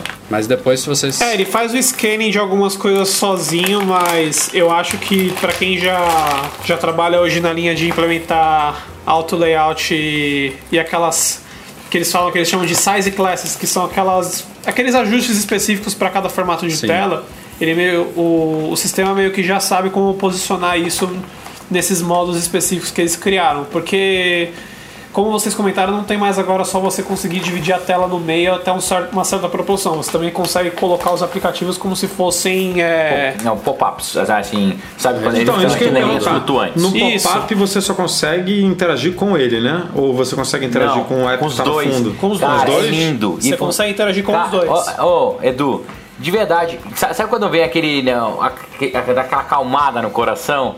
Tantos anos de discórdia, brigando com ele. Você agora olha pro produto e fala, cara, agora eu te amo, agora está feito para mim. É, cara, tá É, isso. no, no, no cenário máximo aí de janelas, dá pra você colocar dois aplicativos lado a lado com a Split View, jogar um desses da janela flutuante, que eu não sei como é que a Apple chama, e ainda colocar um PIP, um vídeo em PIP. Então ficam quatro janelas, mais o dockzinho lá, e tem agora também uns atalhozinhos, né, tocando nos ícones. Fica realmente um sistema com cara de profissional. E, aí, e aí faz todo sentido uma tela gigante, né? Que nem um iPad grandão mesmo. Porque eu arrisco, eu não, não testei nem nada, mas arrisco dizer que mesmo no dos 10.5 a coisa ainda fica um pouco espremida ali. Fica, sem dúvida fica. Mas é isso. Vamos que vamos. Bom, senhores, chegamos ao último lançamento da Keynote, o sexto grande lançamento. É bom que o Silvio e o Breno ainda estejam aqui, daqui a pouco eles vão ter que sair. Eu vou finalizar o podcast com o Edu, mas esse é importante que vocês estejam, que foi um produto rumorado aí. É, a gente já discutiu rumores, a Apple deu o nome de HomePod. É, e é um misto de iPod Hi-Fi, é, quem é das antigas vai lembrar, que foi da- na época do auge do iPod, a Apple fez uma caixa de som para eles com dock central para iPod em cima. Era todo branquinho, com a frente preta. É, era um produto de ótima qualidade para um alto-falante, mas foi um fracasso, não sei se pelo preço, pelo tamanho, pelo, pelo propósito. Na época foi uma geração só, não me lembro quanto tempo ficou à venda, mas não foi muito para frente, tanto é que poucos lembram da existência dele. É um misto de iPod Hi-Fi com Google Home, com Amazon Echo, tal como diziam os rumores. Mas, se vocês perceberem a forma como a Apple apresentou esse produto, vai muito de acordo com o que a gente discutiu aqui no podcast, o que eu levantei a bandeira, né? A Apple focou muito no aspecto de ser um alto-falante de qualidade, e parece que é mesmo. Os, os jornalistas que tiveram acesso lá, eu não tenho como opinar ainda, não vou me basear só no que a Apple fala, mas quem teve acesso lá à área de hands-on elogiou muito, falou, por exemplo, a Apple colocou lá três produtos para fazer comparação. Colocou o HomePod, colocou o- o Amazon Echo Amazon e Echo e o colocou o Sonos. Sonos Play 3, que não é o top de linha da Sonos, mas é um Sonos de respeito. O Breno conhece a linha da Sonos melhor do que eu. E assim, eles falavam que o, o som do HomePod detonava o Sonos. O Amazon Echo, então, era brincadeira. Até porque a, a, a proposta do Echo não é ser um alto-falante de qualidade. É ser um assistente para Alexa que tem Custa uma... 50 dólares, né? Tipo, você compra você compra 5, 6, sei lá, quanto é, quanto é que é o HomePod? É 300, 300 349. 349. É. Isso aí é um outro, é. outro tema de, de polêmica. né? A Apple falou: ah, um alto-falante de qualidade, hoje em dia você compra por uns 400, 500 dólares. Uma assistência de, um assistente dessa com alto-falantezinho meia-boca fica por 100, 200. A gente vai ficar lá no meio, em 350. É, e muita gente achou caro, com razão, não é um produto barato, mas tem que ver se essa estratégia da Apple vai ser acertada ou não. É, é, é, como eu falei, um alto-falante de qualidade, um alto-falante totalmente wireless, não tem entrada de fone de ouvido, não tem nenhuma conexão com fio, ele simplesmente se liga à tomada. É, tem Wi-Fi, tem várias tecnologias lá, sete tweeters, o subwoofer central, seis microfones direcionados, é, detecta o ambiente, faz transmissão de energia, direcionamento, simula um ambiente estéreo, enfim, cheio de frufru que a gente tem que ver na prática como é que funciona. E tem a Siri, né? Tem uma um indicativo em cima, um, tipo um painel que parece que é touch, eu não sei exatamente se vai ter alguma função ali, mas ele faz uma, uma animaçãozinha ali com o ícone da Siri que foi renovado no iOS e no, no macOS novos. É, e tem várias funções da Siri. Isso aí é uma baita ironia, né? Porque tem pouquíssimas semanas que o Phil Schiller, que por acaso foi quem anunciou o HomePod na Keynote, meio que criticou esses assistentes que são só de voz, né? Que não tem uma interface, que não tem uma tela. E Cara, isso tava- foi surreal, cara. e tava ele lá, por ironia do destino, apresentando o produto. Aí Ele pode até dizer, ah, mas o foco não é esse. A gente quer aqui botar um alto-falante de mas- qualidade e tudo mais. Mas é, é no mínimo Porra, irônico. ele tacou um assistente no alto-falante, meu amigo. Sem tela. O que ele falou não. que não faz sentido. Acabou. É, o que aconteceu de verdade, e espero que vocês concordem comigo. De novo, o mercado tá todo mundo falando de interface uso por voz. Todas as grandes empresas do planeta fazendo sua própria assistente. A Apple, ela tá a anos luz, não é longe, ela está anos luz do Google e da Amazon em relação a Siri, a, a voz, reconhecimento de voz, a cara, inteligência artificial, ela tem que melhorar muito. A Siri tem que comer muito feijão com arroz para chegar perto do, do assistente do, do Google ou da Alexa da, da Amazon. Então a forma deles conseguirem entrar nesse mercado se defendendo é usar o que eles têm de maior força, que é música. A Apple sempre viveu de música. Música é tá no DNA deles. Então é muito mais fácil você ir para sua zona de conforto, lançar um belíssimo produto que tá, tá legal. Algumas pessoas visualmente não gostam. Eu particularmente achei ok, não achei bonito, um produto bonito que olha assim enche os olhos, mas que tem uma caixa poderosa tudo e citou ali que ela tem um um Siri É, a, embutido, é apresentação foi coerente, né? Eles falaram, queremos reinventar como você experimenta a música na sua casa. Tipo, da mesma Isso. forma. Mas mesmo assim, mas mesmo assim não justifica o lançamento desse produto e não justifica o preço dele na minha opinião. Não justifica tá? o lançamento desse produto na WWDC, porque para Porque nem a API abria. É, pra Se- desenvolvimento- Se fosse. Para é, desenvolvimento mas não tem nada, assim, tipo, beleza, ele se conecta a aparelho de HomeKit e tal. Isso já existe hoje em dia com a Apple TV, né? Você já pode controlar Exato, os seus. com tipo, tudo, e com já, tudo. Já, Mas, isso aí é, novo, só uma reprise de um é uma produto. resposta para o mercado. É, total, total. Concordo, concordo 100% com isso É, aí. de novo, fica a pergunta: o porquê de. é, faria muito sentido eles anunciaram na WWDC e antecipadamente se tivessem APIs abertas para os desenvolvedores. Ó, o produto vai chegar daqui a alguns meses, comecem a trabalhar nele, tá aqui o SDK, o HomePod SDK. Beleza, isso aí faz sentido, mas se não é um produto Eu não sei- eu não sei se focado eles- em desenvolvedores, para que anunciar agora se só vai chegar em dezembro? Ainda vai chegar em dezembro. Será que não é por Apple. causa da, daquela parada lá de, de vazar os documentos antes da hora e aí você tem que falar mesmo, porque senão o nego vai descobrir? Pode ser. Pode É ser única- porque tem é um única- prazo é aqui pra única você registrar cara. o Não. produto. Mas, ó, Edu, não faz sentido também. Se fosse assim, eles tinham que ter anunciado o Apple Watch muito antes, tinha um monte de patente. De novo, nada me tira da cabeça que é resposta ao mercado. Mas o, mercado Apple Watch todo foi tá antes fazendo também. isso. O, o Apple Watch foi antes, Breno. O Apple Watch Tudo foi anunciado em abril cara. e ele chegou Foi- em setembro, não foi? Ao contrário. Ou foi Exato, em setembro mas- e chegou em abril. Alguma coisa assim. Tipo, Cara, to- não, não, todo primeiro produto da Apple ela apresenta com seis meses de antecedência. Se a gente parar pra pensar. Tá. O iPhone foi assim, mas o Apple Watch em, foi em assim. resumo, tirando o tempo, vai, que só vai chegar lá em dezembro. O iMac Pro foi assim, É um talvez produto seja o que- mesmo caso, talvez seja a mesma coisa. Tem que apresentar antes pra dar tempo das coisas pro- pra burocracia de lançar um produto desse e aí Tá, vai vazar lá. antes mesmo, é Vamos- melhor, a vamos- gente, é melhor a gente vazar. Vamos, vamos colocar que é assim, tá? Vamos colocar que é isso. Independente, imagina que o produto está ah, chegue na loja amanhã. É um produto que cativou vocês? Não. É um produto que você olha assim e fala, cara, que do caralho. O Rafa, todo esse frufru que eles mostraram lá de pegar, mapear o ambiente e tudo, a Sonos faz isso tem dois anos e meio. Ficou claro pra mim que o embate deles foi com a Sonos e eles devem ter tentado comprar a Sonos e, e a Sonos não topou ser vendida pra eles, porque a Sonos ela faz link de caixa via Wi-Fi, ela coloca multi-room, ó, multi-room lá e multimúsica em cada ambiente. Tudo que eles anunciaram a Sonos faz há muito tempo, muito tempo mesmo. E cara, Eles não estão fazendo nada de novo com esse produto. Nada. Nada, nada, O HomeKit já tem na Apple TV, o alto-falante já tem vários tipos Sonos e assistente já tem vários tipo Google e Amazon Echo. Eles só juntaram em um produto que eu ainda acho que eles poderiam ter ido mais longe. A gente estava discutindo aqui até antes um pouco, que eu comentei. É, eu acho que eles podiam ter colocado, talvez juntado ali um roteador. Não precisa ter interface no produto para isso. Mas você. E, e você não precisa necessariamente usar ele como roteador. Mas ele não.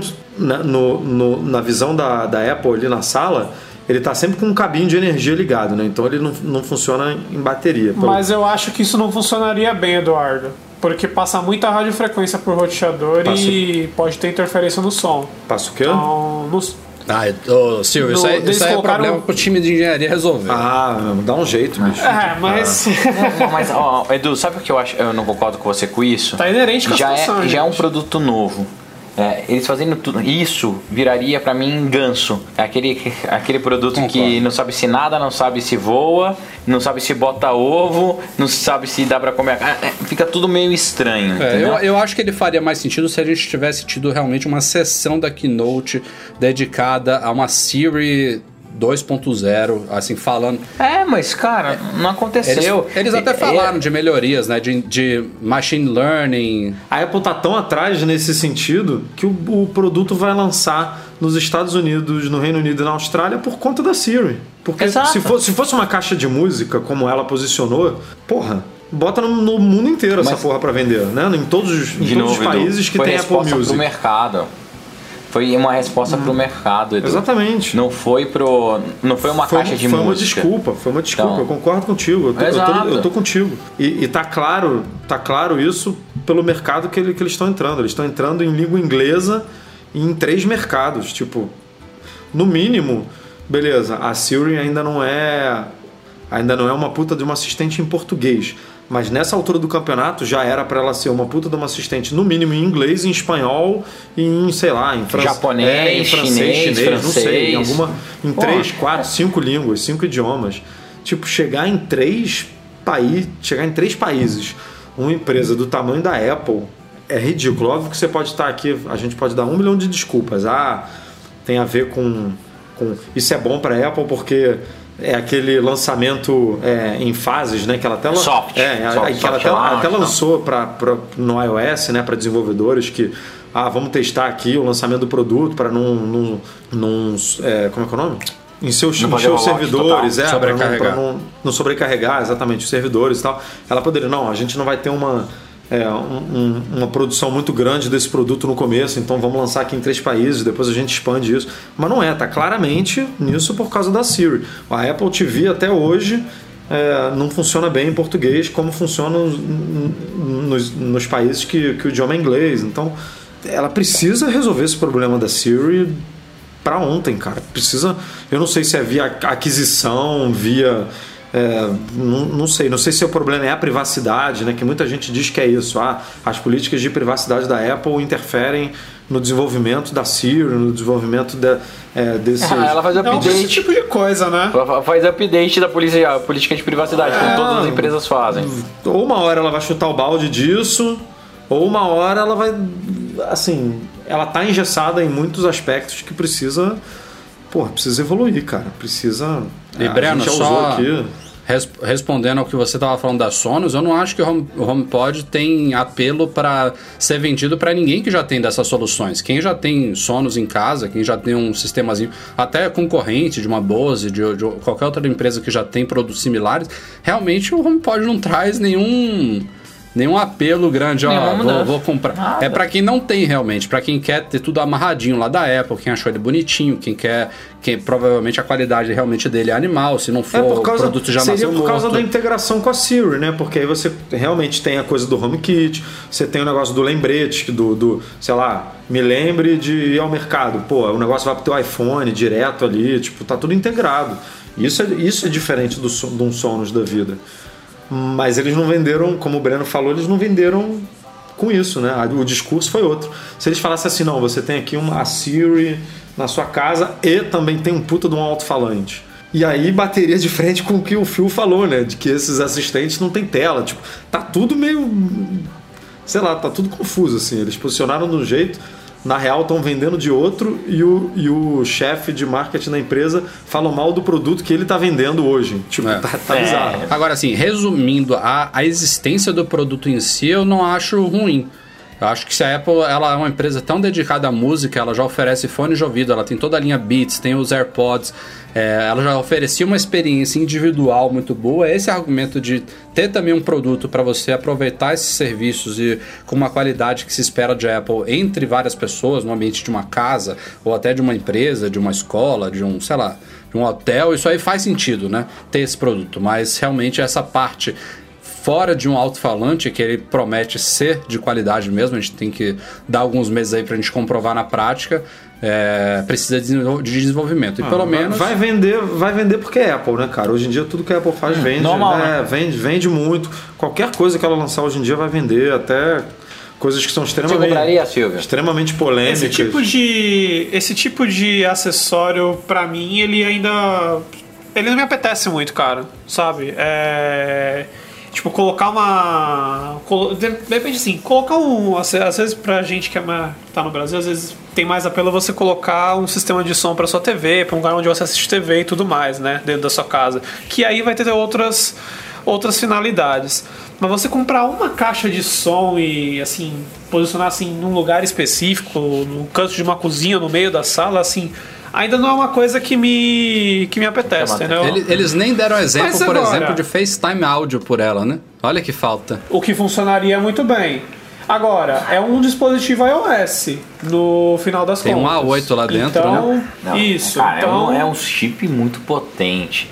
Nada, mentira da cabeça que eles estão fazendo isso. também Pô, acho, escutar Breno? tudo que você tá falando, começar a. Eu acho que tem coisa a por trás aí. pra caralho. É, por aí. Eu acho é que- por Ele tem um, aí. Ele tem um tem chip melhor olhar. do que a Apple TV, não tem? A Apple Tem. TV de quarta Tem. geração. A Apple TV de quarta Tem. geração que é o, as- é o a Não, não, não, não. É a 8.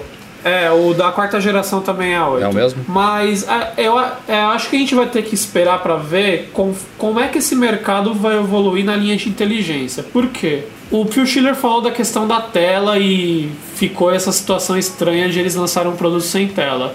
Mas vocês viram a recepção do, da versão do Echo que tem a tela da Amazon? Eco Show. Ah, Não foi muito bom no começo e ninguém sabe como vai ficar no futuro. Feio uma bosta, caralho. uma bosta. Eu só achei eu, eu não achei, eu não achei, eu só achei errado ele falar que precisa de uma tela, entendeu?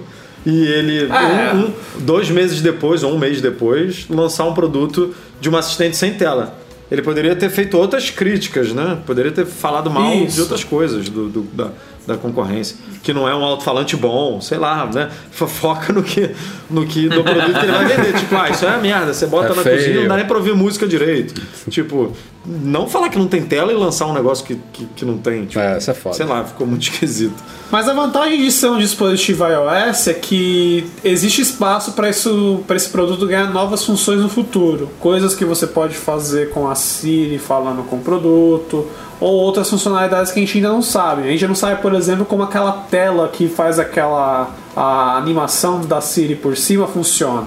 O que, que dá para ser exibido ali de fato? Porque ao contrário do, do Google Home, por exemplo, que são quatro indicadores de LED, eu tô certo, Breno? É, não, não sei. Não, Google Home não. é, tem mais LEDs, mas nem É, parece que é uma, é uma É. telinha ali, mas pô, você tem que ver de É cima, uma telinha né? de fato. É, mas olha só, por exemplo, É. se eu tiver esse produto, eu vou botar na minha prateleira, eu nem vou ver essa parada.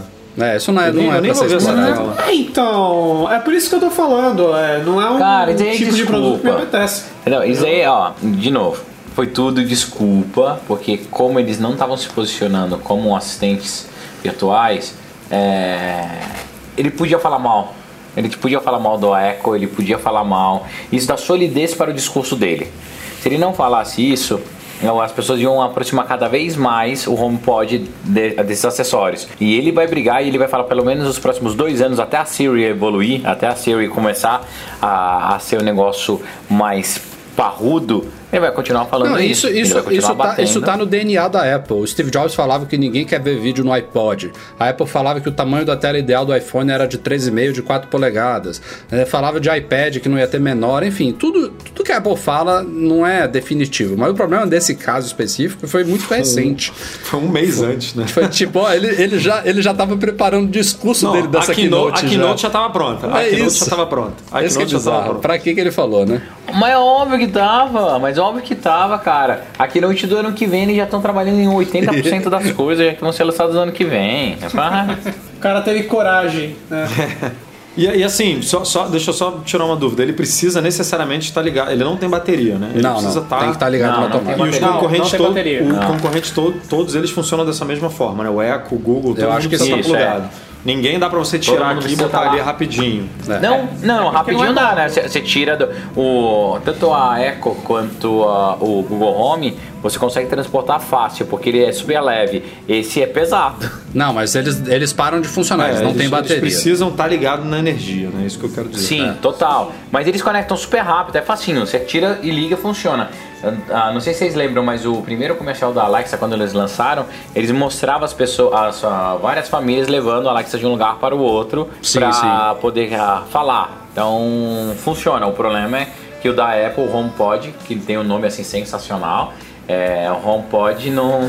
Também, né, cara? Parece Fugiu é bem completamente pesado. do esquema da Apple, né? Tudo Apple alguma coisa hoje em dia. Na me vem- AirPods, cara. Não, mas AirPods tem, tem, tem justificativa. Cara, eu juro Mas- que eu entendo porque que a porra da Apple não continua chamando o Apple Watch de iWatch. Chamava isso de iHome. E foda-se, cara. Era muito mais fácil pra todo mundo, né?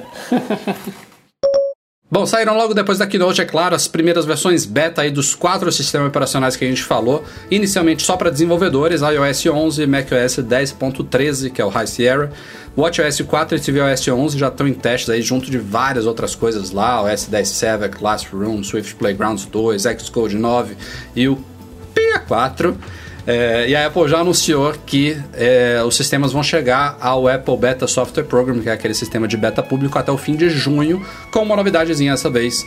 É, até então o Beta Program só tinha iOS e macOS e está entrando também o tvOS dessa vez. Fica de fora só o WatchOS do, da fase beta pública. Então, quem tiver Apple TV de quarta geração também vai poder testar os novos sistemas. Outra coisa que a gente não falou aqui no podcast é a previsão de lançamento, é a padrão para quem não acompanha todos os anos. Esses sistemas eles, eles, entram em beta agora em junho e assim ficam por cerca de três meses. Então, a gente deve ver aí facilmente umas 6, 8, 10 betas de cada um deles, às vezes chega nesse nível e eles vão ser lançados no outono do hemisfério norte, que é a nossa primavera, normalmente na, lá para setembro, outubro, que é quando a gente tem lançamento de novos iPhones, é, às vezes alguns Macs novos também coincide, iPad já foi esse ano, mas também já aconteceu em anos passados. Então vai ter muito teste pela frente aí. Em relação à compatibilidade, também já falamos, o WatchOS vai rodar em todos os Apple Watches, tvOS só tem uma Apple TV de quarta geração, iOS já falamos também que ele só sai dos dispositivos de 32 bits, que é iPhone 5, 5C e iPad de quarta geração, todos os outros continuam compatíveis, e o High Sierra vai rodar em todos os Macs que rodam Sierra, então não muda nada. O que é boas notícias, né? Poucos cortes, e as betas é o que se espera de primeira beta, né? O pessoal já. Breno. Aí eu deixo o Breno falar e a gente fica quieto. Primeiras impressões rápidas aí das betas, Breno. O que, que você já tá rodando? Mac e iPhone, né? Instalou no Watch também? É, tô rodando Mac e iPhone, o meu Watch deu pau, não consegui instalar por nada.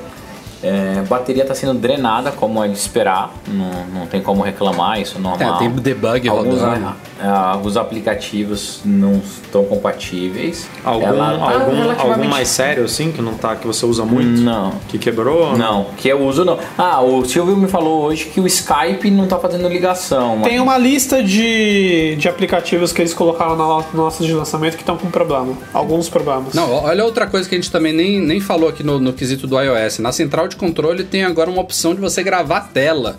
Outra aleluia, viu? Tem muita coisa legal. Isso, é. Porra, mas aquele, aquela, aquela a faixa ali né? em cima, mostrando é, os segundos. É... é... que não é feito para, por exemplo, não, a gente. isso é segurança, vai... né? É, e a gente... é segurança, mas, mas segurança. assim, quem, quem ah. faz tutorial, gameplay, essas coisas, é uma merda, né? Estraga Não, tudo bem, mas, cara, é segurança. Isso aí eu entendo. Tinha que ter uma marquinha d'água, tá sei lá, alguma outra coisa que indicasse. Não, mas, cara, ali uma marquinha d'água, depois que. Eu lembro de uma vez, eu não posso falar quem foi tudo eu tava discutindo porque não podia gravar a tela dos telefones porque eu queria fazer uma funcionalidade para o meu aplicativo que gravava a tela e a Apple não aprovava. E muito disso foi falado que gravação de tela é muito sensível por causa de dados. Você pode colocar uma senha, ele pode capturar um e-mail que você está mandando, mas ele pode pegar um monte de informação. Mas no Mac também não então é assim? Ser, e a gente não pode gravar? Tem que ser muito... Não, mas Mac é um outro... Cara, é um outro ambiente que você tá né? É uma, teoricamente é um ambiente Não, concordo, que as pessoas. É um ambiente mais aberto, blá, blá, isso tudo a gente sabe. Isso. Mas também então, tem as suas o... informações sensíveis, também tem e-mail, também tem senha, também tem tudo. E você consegue gravar sem uma interferência do sistema dessa, né? Com um banner. Não sei, é. eu tô. Daí o que, o que eles me falaram é que se um dia eles colocassem, teria que ser de uma forma que o usuário ficasse bem claro para ele que estava vendo. Essa tarja azul nada mais é do que isso. Mas o resto do iOS tá legal, cara. Trava de vez em quando, mas é um beta, não dá para exigir muito, né? Que, que ele funcione perfeito. A loja é a, a coisa que mais me incomoda e me deixa um pouco satisfeito. Achei ela visualmente bonita, mas ela é bem confusa. As informações para mim ficaram mais confusas. Tem algumas ca categorias ali que sumiram, que no meu caso eu fico bem preocupado, que é a categoria que o meu aplicativo trabalha, né, o Play Kids, que é a categoria Kids. No Keynote tinha uma das imagens lá, aparecia uma categoria chamada Family. Por enquanto não está aparecendo, não sei se vai se transformar em Family, vale até a pena a gente dar uma investigada, uma procurada nisso. E é, é isso, cara. É um iOS que tem potencial, tem potencial, tem bastante coisa nova, vale a pena testar. Acho que você ou o Edu tinham que instalar, ou Rafa, pelo menos colocar no seu iPad para você começar a brincar aí, e o Edu também, porque mudou muito, cara. Vale a pena você ter essa experiência já nesse, nesse momento. São seis ou sete, né? Se tudo der certo, versões um pouquinho mais até a chegada da final, vai, vai melhorar muita coisa. Eu tô, eu tô satisfeito.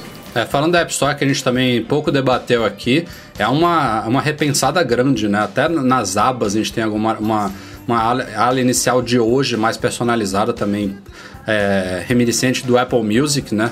Com algumas novidades diárias. Cara, ó, o sistema inteiro. Rafa, o sistema inteiro está Apple Music. Inteiro. Pra quem não gostou, eu também Ó. não sou muito fã, não. Não, eu odeio. Eu odeio Apple Music. É, eles colocaram, a gente tá até discutindo sobre isso antes de a gente começar a gravação aqui. Eles estão fazendo aquelas. aqueles títulos em negrito que você comentou no começo, Rafael. Que foi a polêmica, Eles são né, a base- Apple Music.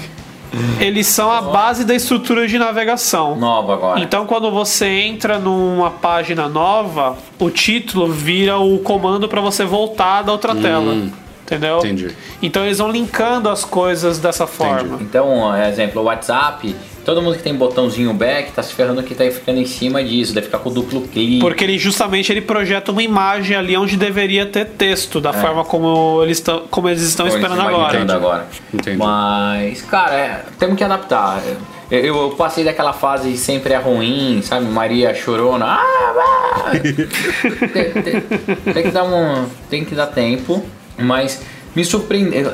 De verdade, me surpreendeu. Ano passado eu fiquei muito puto com Keynote, com tudo. Era só mensagem, sabe? Que era o que o mercado tava falando na época. Por isso que me deixa puto e por isso que me deixa preocupado. A Apple, ela ditava o mercado. Ela nunca foi direcionada pelo, por ele. E tem dois anos que eu tô vendo que isso tá dando uma mudada. Então eu sempre fico com o pezinho atrás. Ano passado só se falava de bot, ela pegou e lançou tudo no Message para isso. E cara, tá meio que morto. Agora eles vão tentar dar uma empurrada no iOS 11. E agora só se fala de AR, VR, inteligência artificial e assistentes pessoais. E a Apple tava fazendo isso. Então eu gostava mais quando a Apple ditava o que o mercado devia fazer. Ela começava e todo mundo saía correndo atrás. Era muito mais legal.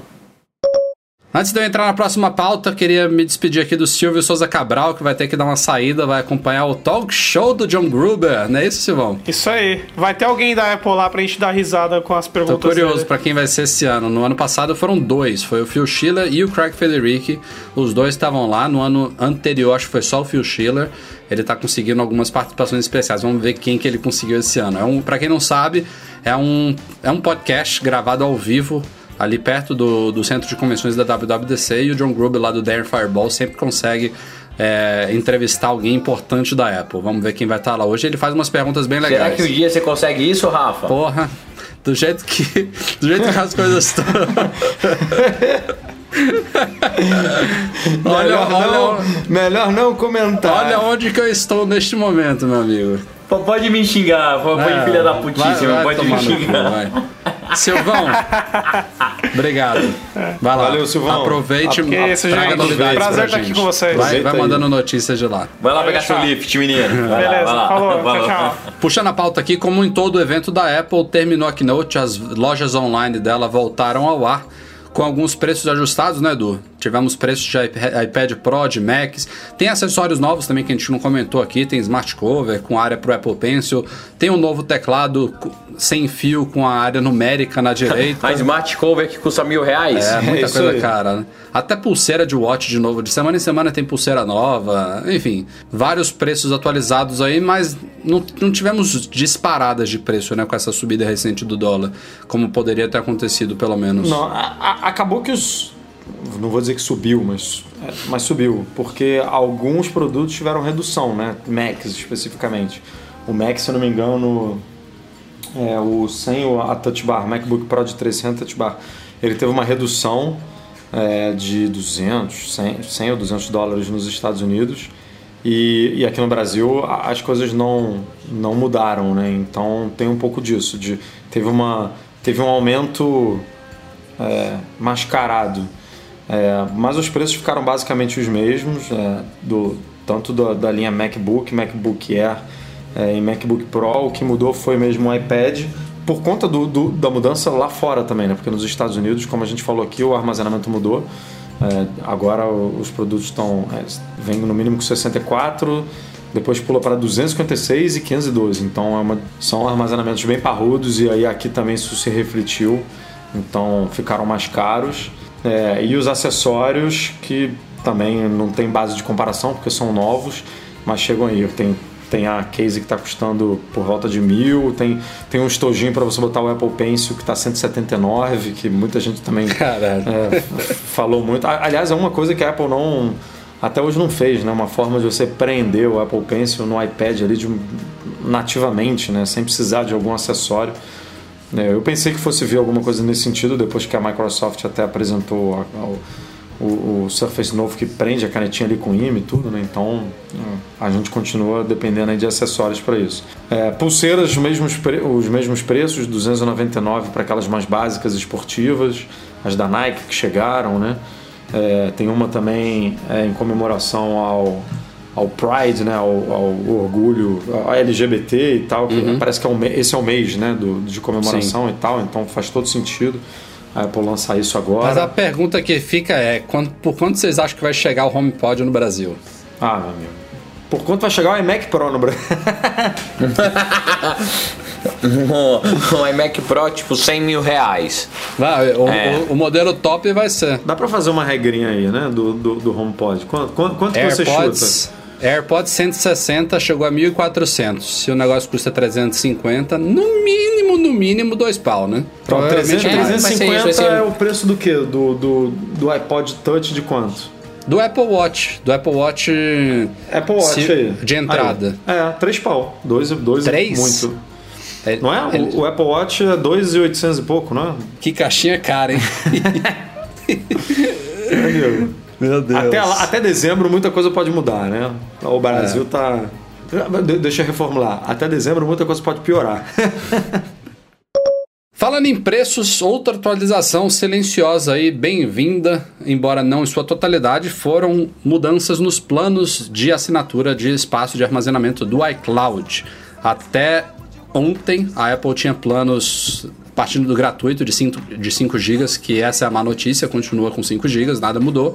E depois a gente tinha 1 dólar mensal por 50 GB, 3 dólares mensais por 200, 10 dólares mensais por 1 tera e 20 dólares mensais por 2 tera. Então a Apple está matando a última versão e dobrou a capacidade do terceiro, ou seja, a gente tem agora 5 GB gratuito, 1 dólar 50, 3 dólares 200 e aí a gente já pula para 2 tera em 10 dólares. Dobrou esse último. E a outra novidade significativa que só vai chegar com o iOS 11 e o macOS High Sierra é que a partir de 200 GB esses espaços vão ser compartilhados em famílias. Então, no post foi eu que escrevi, eu até citei o meu exemplo aqui em casa, eu pago hoje os 3 dólares para 200 e mais 1 dólar para 50 GB para minha esposa.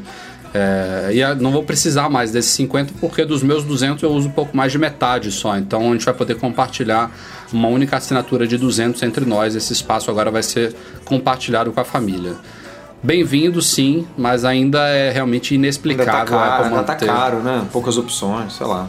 O, o, de, o, de, 10 dólares para 2 tera não tá caro, Edu. Acho que agora entre esse serviço de nuvem a Apple ficou inclusive entre os mais baratos. Mas 5 GB gratuito só é, é ridículo. Acho que ninguém que vai usar o iCloud hoje em dia consegue. Na, na real, eu acho caro o que, você, o que você paga hoje, o de 200. Assim, proporcionalmente, sabe? É, ficou que, estranho que é esse salto, né? Por que, que não tem um de 5 dólares para 1 tera, por exemplo, né? Eu, eu, eu provavelmente, eu uma hora ou outra vou ter que passar, a minha conta ainda é americana e a da minha esposa é brasileira. Em alguma hora eu vou ter que passar a minha para o Brasil para para botar esse plano familiar aí, porque eu, eu tô perdendo muito. É, eu vou. Eu tô perdendo eu muita coisa, cara. Eu tô perdendo Apple Music, família. Eu já tenho. É, no Brasil, que é mais barato, né? Do que lá fora. Tô per... Vou perder esse plano familiar aí do, do, do iCloud. Ou oh, migra logo para você me falar se dói. É, dói, migrar, dói. Eu, eu, eu, falo antes de migrar, dói. Vocês demoraram é... muito, gente. Vocês foram cara, adiando demais. Tinha que ter feito é, só eu... três anos. Enfim, Bom, mas, mas deixa eu falar um negócio, Edu anunciaram um negócio que eu achei, acho que pode ser que melhore pra gente. Você viu que teve lá numa das quando aparece aquela, todas aquelas novidades, tem uma que é transferência de subscription, transferência de assinatura. É, e tinha mais alguma sobre apps. Será que agora vai sumir os nossos apps isso... mesmo assim? Hoje em dia. Faz aí, testa. Hoje em dia. Não, testa aí, me avisa. Calma aí, vou fazer quando lançarem o iOS 11 para ver se vai mudar mesmo. Mas hoje em dia tem, assim, para isso, essa, esse ponto específico que você tocou aí, do, dos apps não aparecerem no histórico e tal, existem poucos binários que são diferentes, né? Nos países. Tipo, hoje em dia tudo é o mesmo binário que é distribuído globalmente. Ah, sim, mas. oh, Não tem por que não listar oh, mas- isso, né? No histórico. É, pra mim o mais. O que me incomoda mais é o fato do botão não aparecer download. Aparecer. Daí só depois você vai clicar pra comprar que você, que você vai baixar. É. Exemplo, você vai buscar um editor de imagem. Pô, a Ana já comprou 10, 12, eu não sei qual que deles é bom. E outra coisa que eu queria muito fazer, eu não sei como funciona, como faz merge dessas contas? A Aninha comprou um milhão de aplicativos já na conta dela, do Brasil. Não faz merge. Eu tenho os meus. que ó. Hoje não faz, né? Até hoje. E, e- isso é um ponto que a Apple precisa, precisaria realmente prestar atenção. porque- Não, peraí, o que o Breno tá falando é uma coisa que funciona assim, Edu. Quando você insere uma pessoa no compartilhamento familiar, os dois têm acesso aos aplicativos que os dois compraram.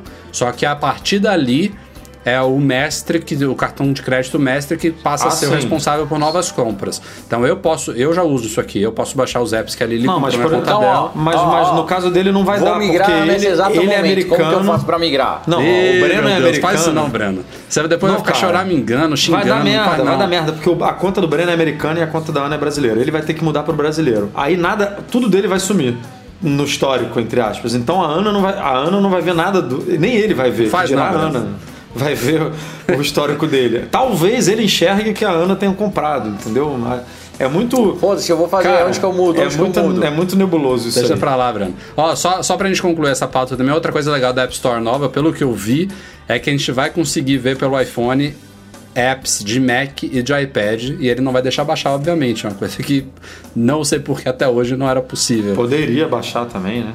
É, não sei. Não sei. Enfim, vamos que vamos. Mais uma pauta, podcast mais longo da história e vamos nos despedir do Breno. Mais Daqui uma perda. Edu- Daqui a pouco o Edu, o Edu vai também, eu fico aqui sozinho.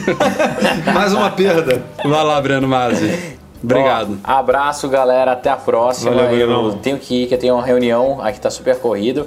Mas adorei ter participado. E é isso aí, cara. Apple nova, tudo novo. Vamos que vamos. Boa WWDC gente pra você, bom comentar. resto de semana aí. Valeu, galera. Um Abração, abraço. tchau, Valeu, tchau. Brenão. Até mais. Edu, falamos no podcast passado, ou retrasado, sobre as falhas da Apple do Mapas, né? Aquela questão de não ser colaborativo. Tivemos uma novidade aí também antes da WWDC. É, a Apple vai começar a pagar para certos voluntários, não vai ser qualquer pessoa, mas ela vai começar a recompensar pessoas que co- colaborarem corrigindo informações nos mapas. Então é um novo sistema aí que está sendo aberto de forma seletiva em certos lugares e não para qualquer um. Mas o fato é que vai ter pagamento em cash, né? Que é uma coisa que não existe, por exemplo, nesses outros sistemas como o Waze. É uma coisa colaborativa e gratuita, mas a Apple parece que viu esse problema acontecer e vai tá tomando providências aí para resolver. Show me the money. Show me É. the money. Vamos ver se isso na prática acontece mesmo, porque precisa. Vai, vai. Só dela criar um sistema melhor para isso, porque antes você já podia, já podia relatar problema, né? Você já relatou aí, eu já relatei aqui. O seu não mudou, o meu mudou. o, o nome da minha rua mudou. é, e eu acredito que. Deixa eu até sido- ver se continua aqui. igual. Porque- Eu acredito. Não, eu, eu, eu, eu teve um patrão nosso, se não foi o Rafael Stanzani. Abraço, Rafael. Que sugeriu eu, eu relatar o erro para TomTom, é, em vez de para Apple. O meu continua aqui na mesma merda. não adiantou nada. Não, mas eu fiz Não, isso cara, pra pouquíssimos Apple- dias. Fiz, fiz Para pouquinho- Apple, pra Apple muda. Eu já relatei dois que mudaram. É, curiosamente tinha a ver com o nome de rua. Não era tão. tão é, eu não vou dizer grave ou, ou grande, né? Porque uma mudança tão grande como o seu, que é a é, a inclusão de uma rua, de uma nova. de um novo retorno, sei lá. O meu era só uma mudança em uma palavra, basicamente, Sim. em duas ruas. E de- demorou e tal, mas, mas foi feito e eu acredito que isso tenha sido corrigido por, por conta do meu relato. Mas, mas ela precisa. é, ela pagando para fazer isso quer dizer que ela melhorou de alguma forma esse sistema. Até porque o sistema que a gente divulgou lá no site, aquela tela com, com uma área que o, o usuário visualiza e, e com várias opções ali de, de, para relatar e tal, é bem diferente do, do aplicativo né, que a gente faz. Então aquilo ali deve ser muito mais é, rápido, muito mais fácil da Apple implementar nos mapas do que esse feedback que a gente dá. Sim. Então, é, porra, urgentíssimo É, isso precisa ser feito. É, eu não entendo como que isso não. No caso do nome de rua que eu comentei, tudo bem. É, dificilmente um, um estabelecimento comercial vai ajudar. Até poderia ajudar. Mas hoje em dia ainda tem muita informação errada aqui de estabelecimento comercial no Rio e a Apple tinha que entregar isso para o estabelecimento. Falar, ó, oh, meu amigo, você está aqui no meu mapa, claro. conserta aqui essas informações, me ajuda. É, uma mão lava a outra, né? Me ajuda que você vai estar tá aqui no, no mapa e tal. Então, é, ela precisa incentivar isso, precisa ter mais contato tanto com usuários quanto com, com esses estabelecimentos para resolver isso aí. Resumidamente, ela precisa levar os mapas dela a sério. É. Bom, para quem não viu aí, liberamos na semana passada, no domingo ainda, na véspera da WWDC, a versão 3.1.2 do nosso aplicativo do Mac Magazine para iOS. Uma nova versão, como indica o número da versão, a gente não é doido que nem o Facebook de lançar a versão 95, que nem o Chrome que está na 60, enfim. Os nossos são de acordo. 3.1.2 é a correção de bugs, é aprimoramentos gerais. É, tem dois específicos aí que o pessoal reclamava bastante, que era a impossibilidade de você assistir vídeos na horizontal. A gente corrigiu isso aí. E a outra é o salvamento de imagens dentro dos nossos posts, não estava funcionando. Duas coisas corrigidas, entre outras menores. E em breve a gente deve ter novidades mais visíveis numa versão 3.2. Para quem não lembra, não sabe, nosso aplicativo tem um código aberto, tem um projeto lá no GitHub, é tudo é, colaborativo.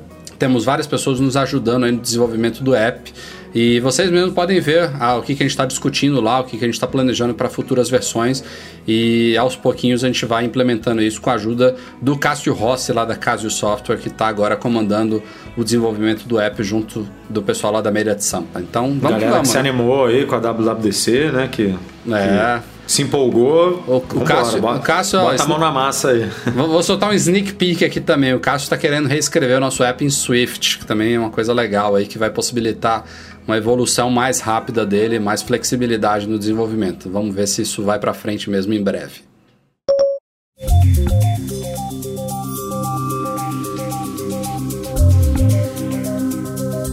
Bom, o Breno acabou indo embora logo no finalzinho mesmo. A gente não vai ter e-mails, podcast, ao menos aqui na parte de gravação, já passa de duas horas. É, mesmo editado, com certeza deve ser o mais longo ou um dos mais longos da nossa história. E ainda assim fomos corridos. Vocês viram aí que a gente passou algumas coisas por cima, falamos relativamente pouco do iOS 11, mas eu não me preocupo muito porque é, semana que vem teremos outros podcasts. A gente tem muito artigo para falar no site ainda, muita informação para digerir.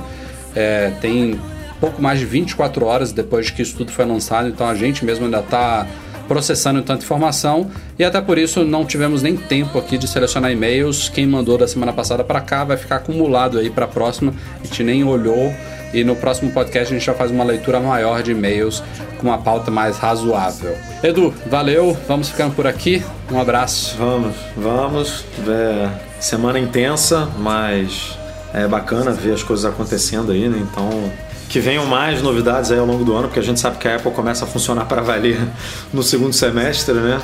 E se Deus quiser, a gente vai ter mais, mais coisas acontecendo. E é isso aí, Mac Magazine, acompanha a gente, site, podcast, YouTube, que a gente vai voltar agora com tudo aí, depois dessa semana um pouco mais movimentada. É, vamos que vamos. É isso aí.